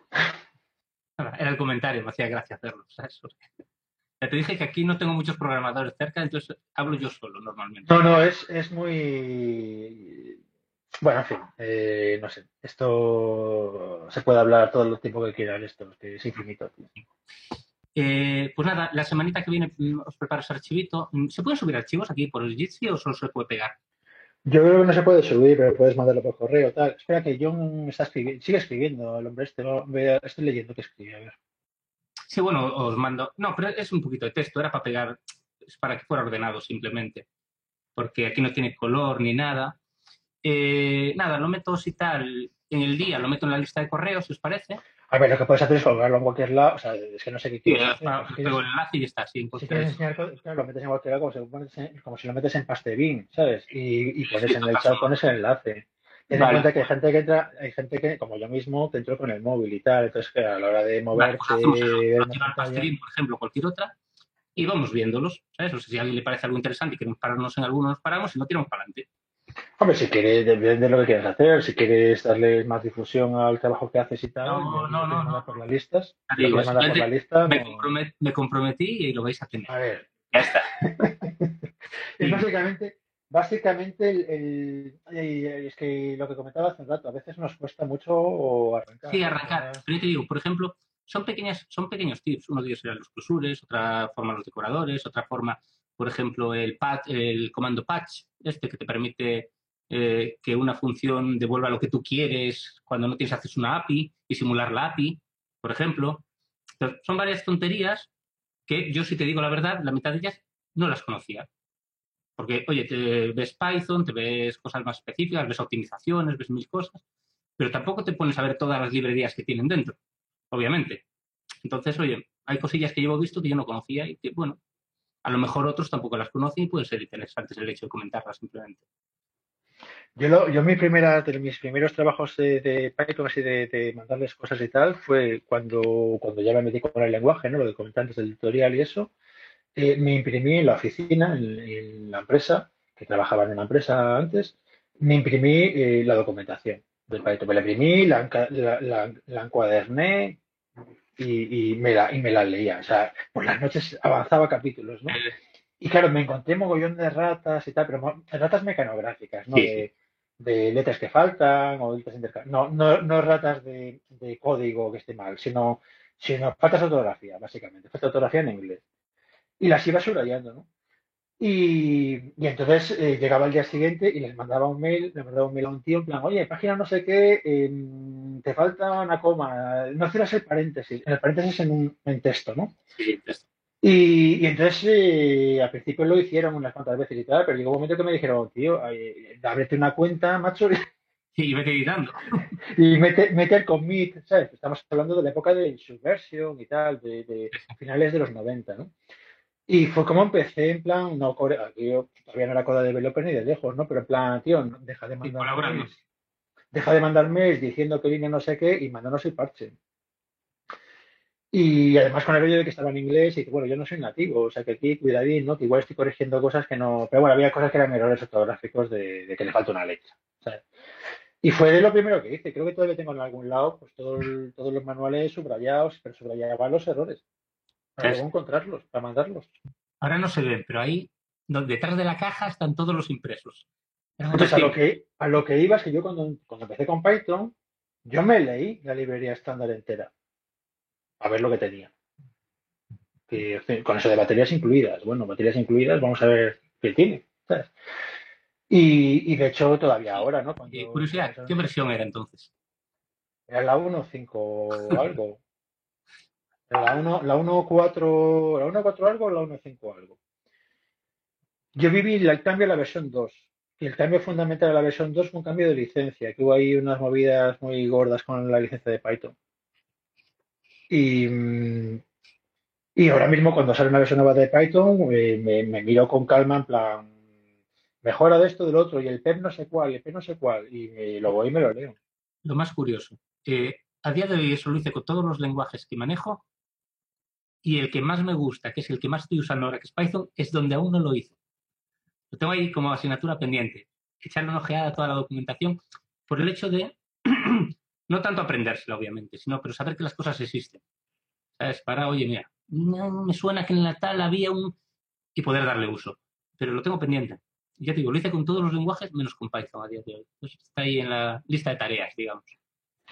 Pues no tienes excusa, macho. o sea, Sí, era- y de hecho, y de hecho, y de hecho, también lo que comentabas hace un rato de ver código ajeno y tal, puedes echarle un vistazo a las librerías de Python que vienen con el lenguaje, la librería estándar, y Sí. echarle un vistazo al código fuente, que, en que en general es un código fuente, con, con aquello de que de que te lo tienen que aceptar y va tu prestigio allí en ese en código tal, principio va, va por la línea, ¿no?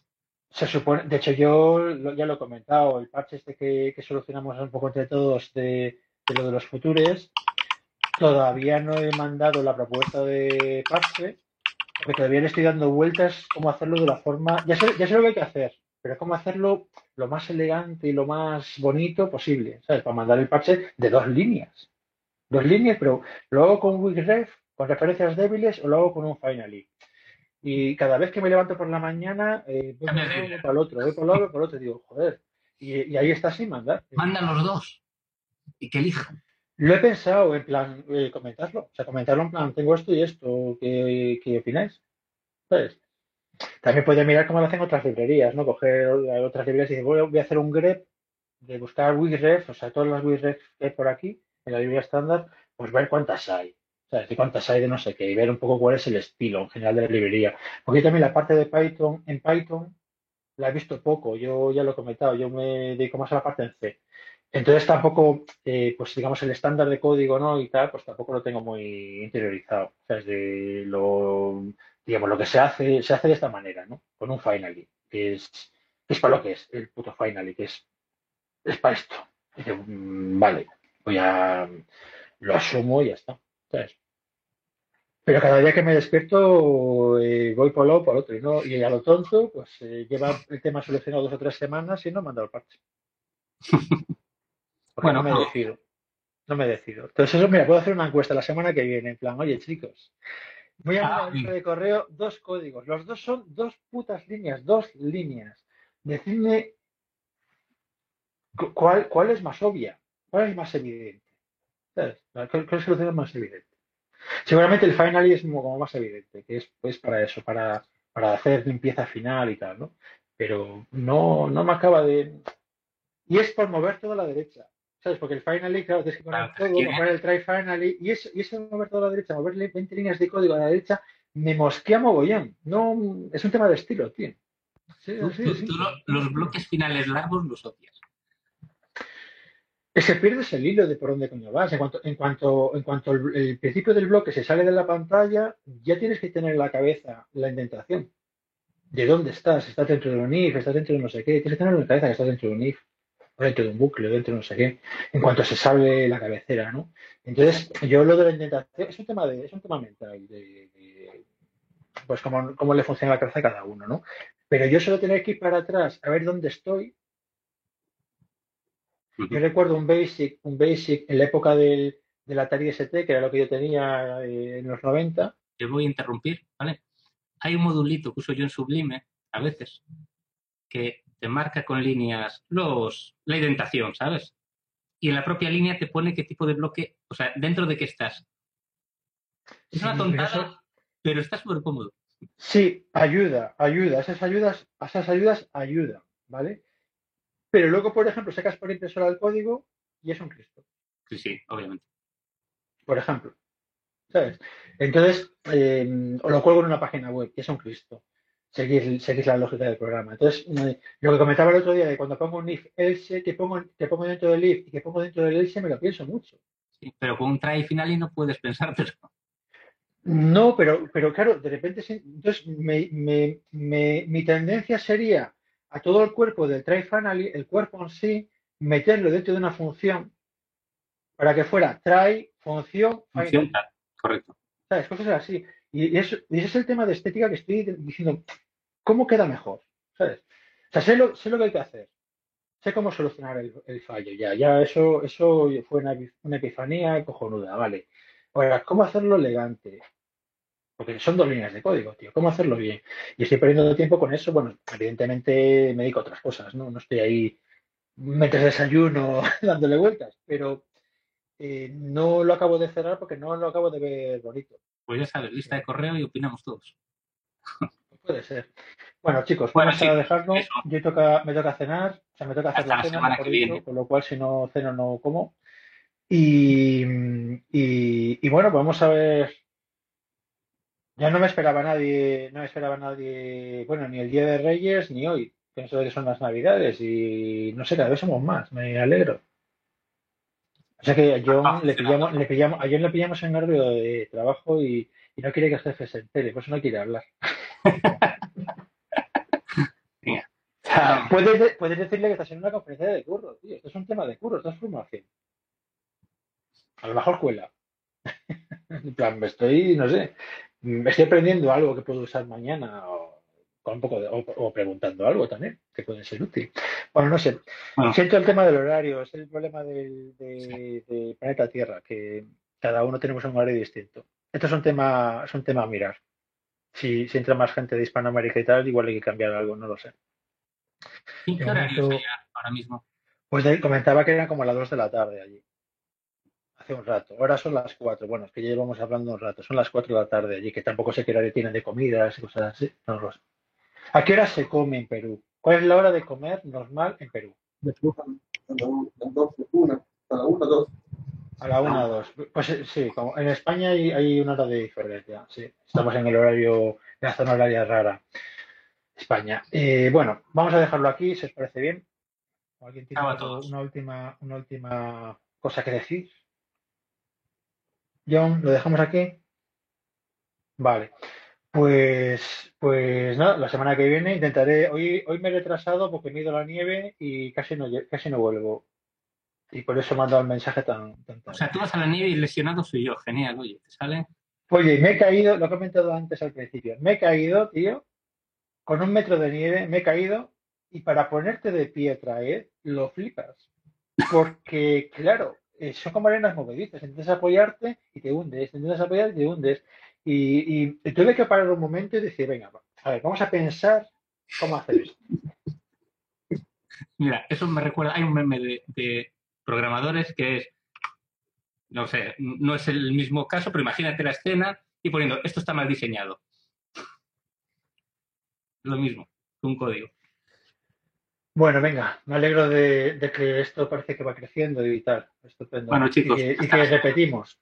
Hasta la semana que viene. Bueno, hasta la semana que viene. Si quieres que se comente algo con antelación en la lista y tal, pues mándalo a las listas. ¿Vale? Perfecto. Muy bien. Como, como tú veas. Venga, buenas noches. A, a John, pues buenas tardes. Espero que, que este tiempo este tiempo te sea útil, te sirva de algo. Hasta la semana que viene. Yo cierro. Podcast de Python en español. Tertulia Python en castellano. Cada martes una nueva sesión. Contacta con nosotros en python 2021 arroba podcast.jcea.es. En Twitter en arroba python-podcast. Puedes encontrar las grabaciones de otras sesiones en https podcast.jcea.es barra python.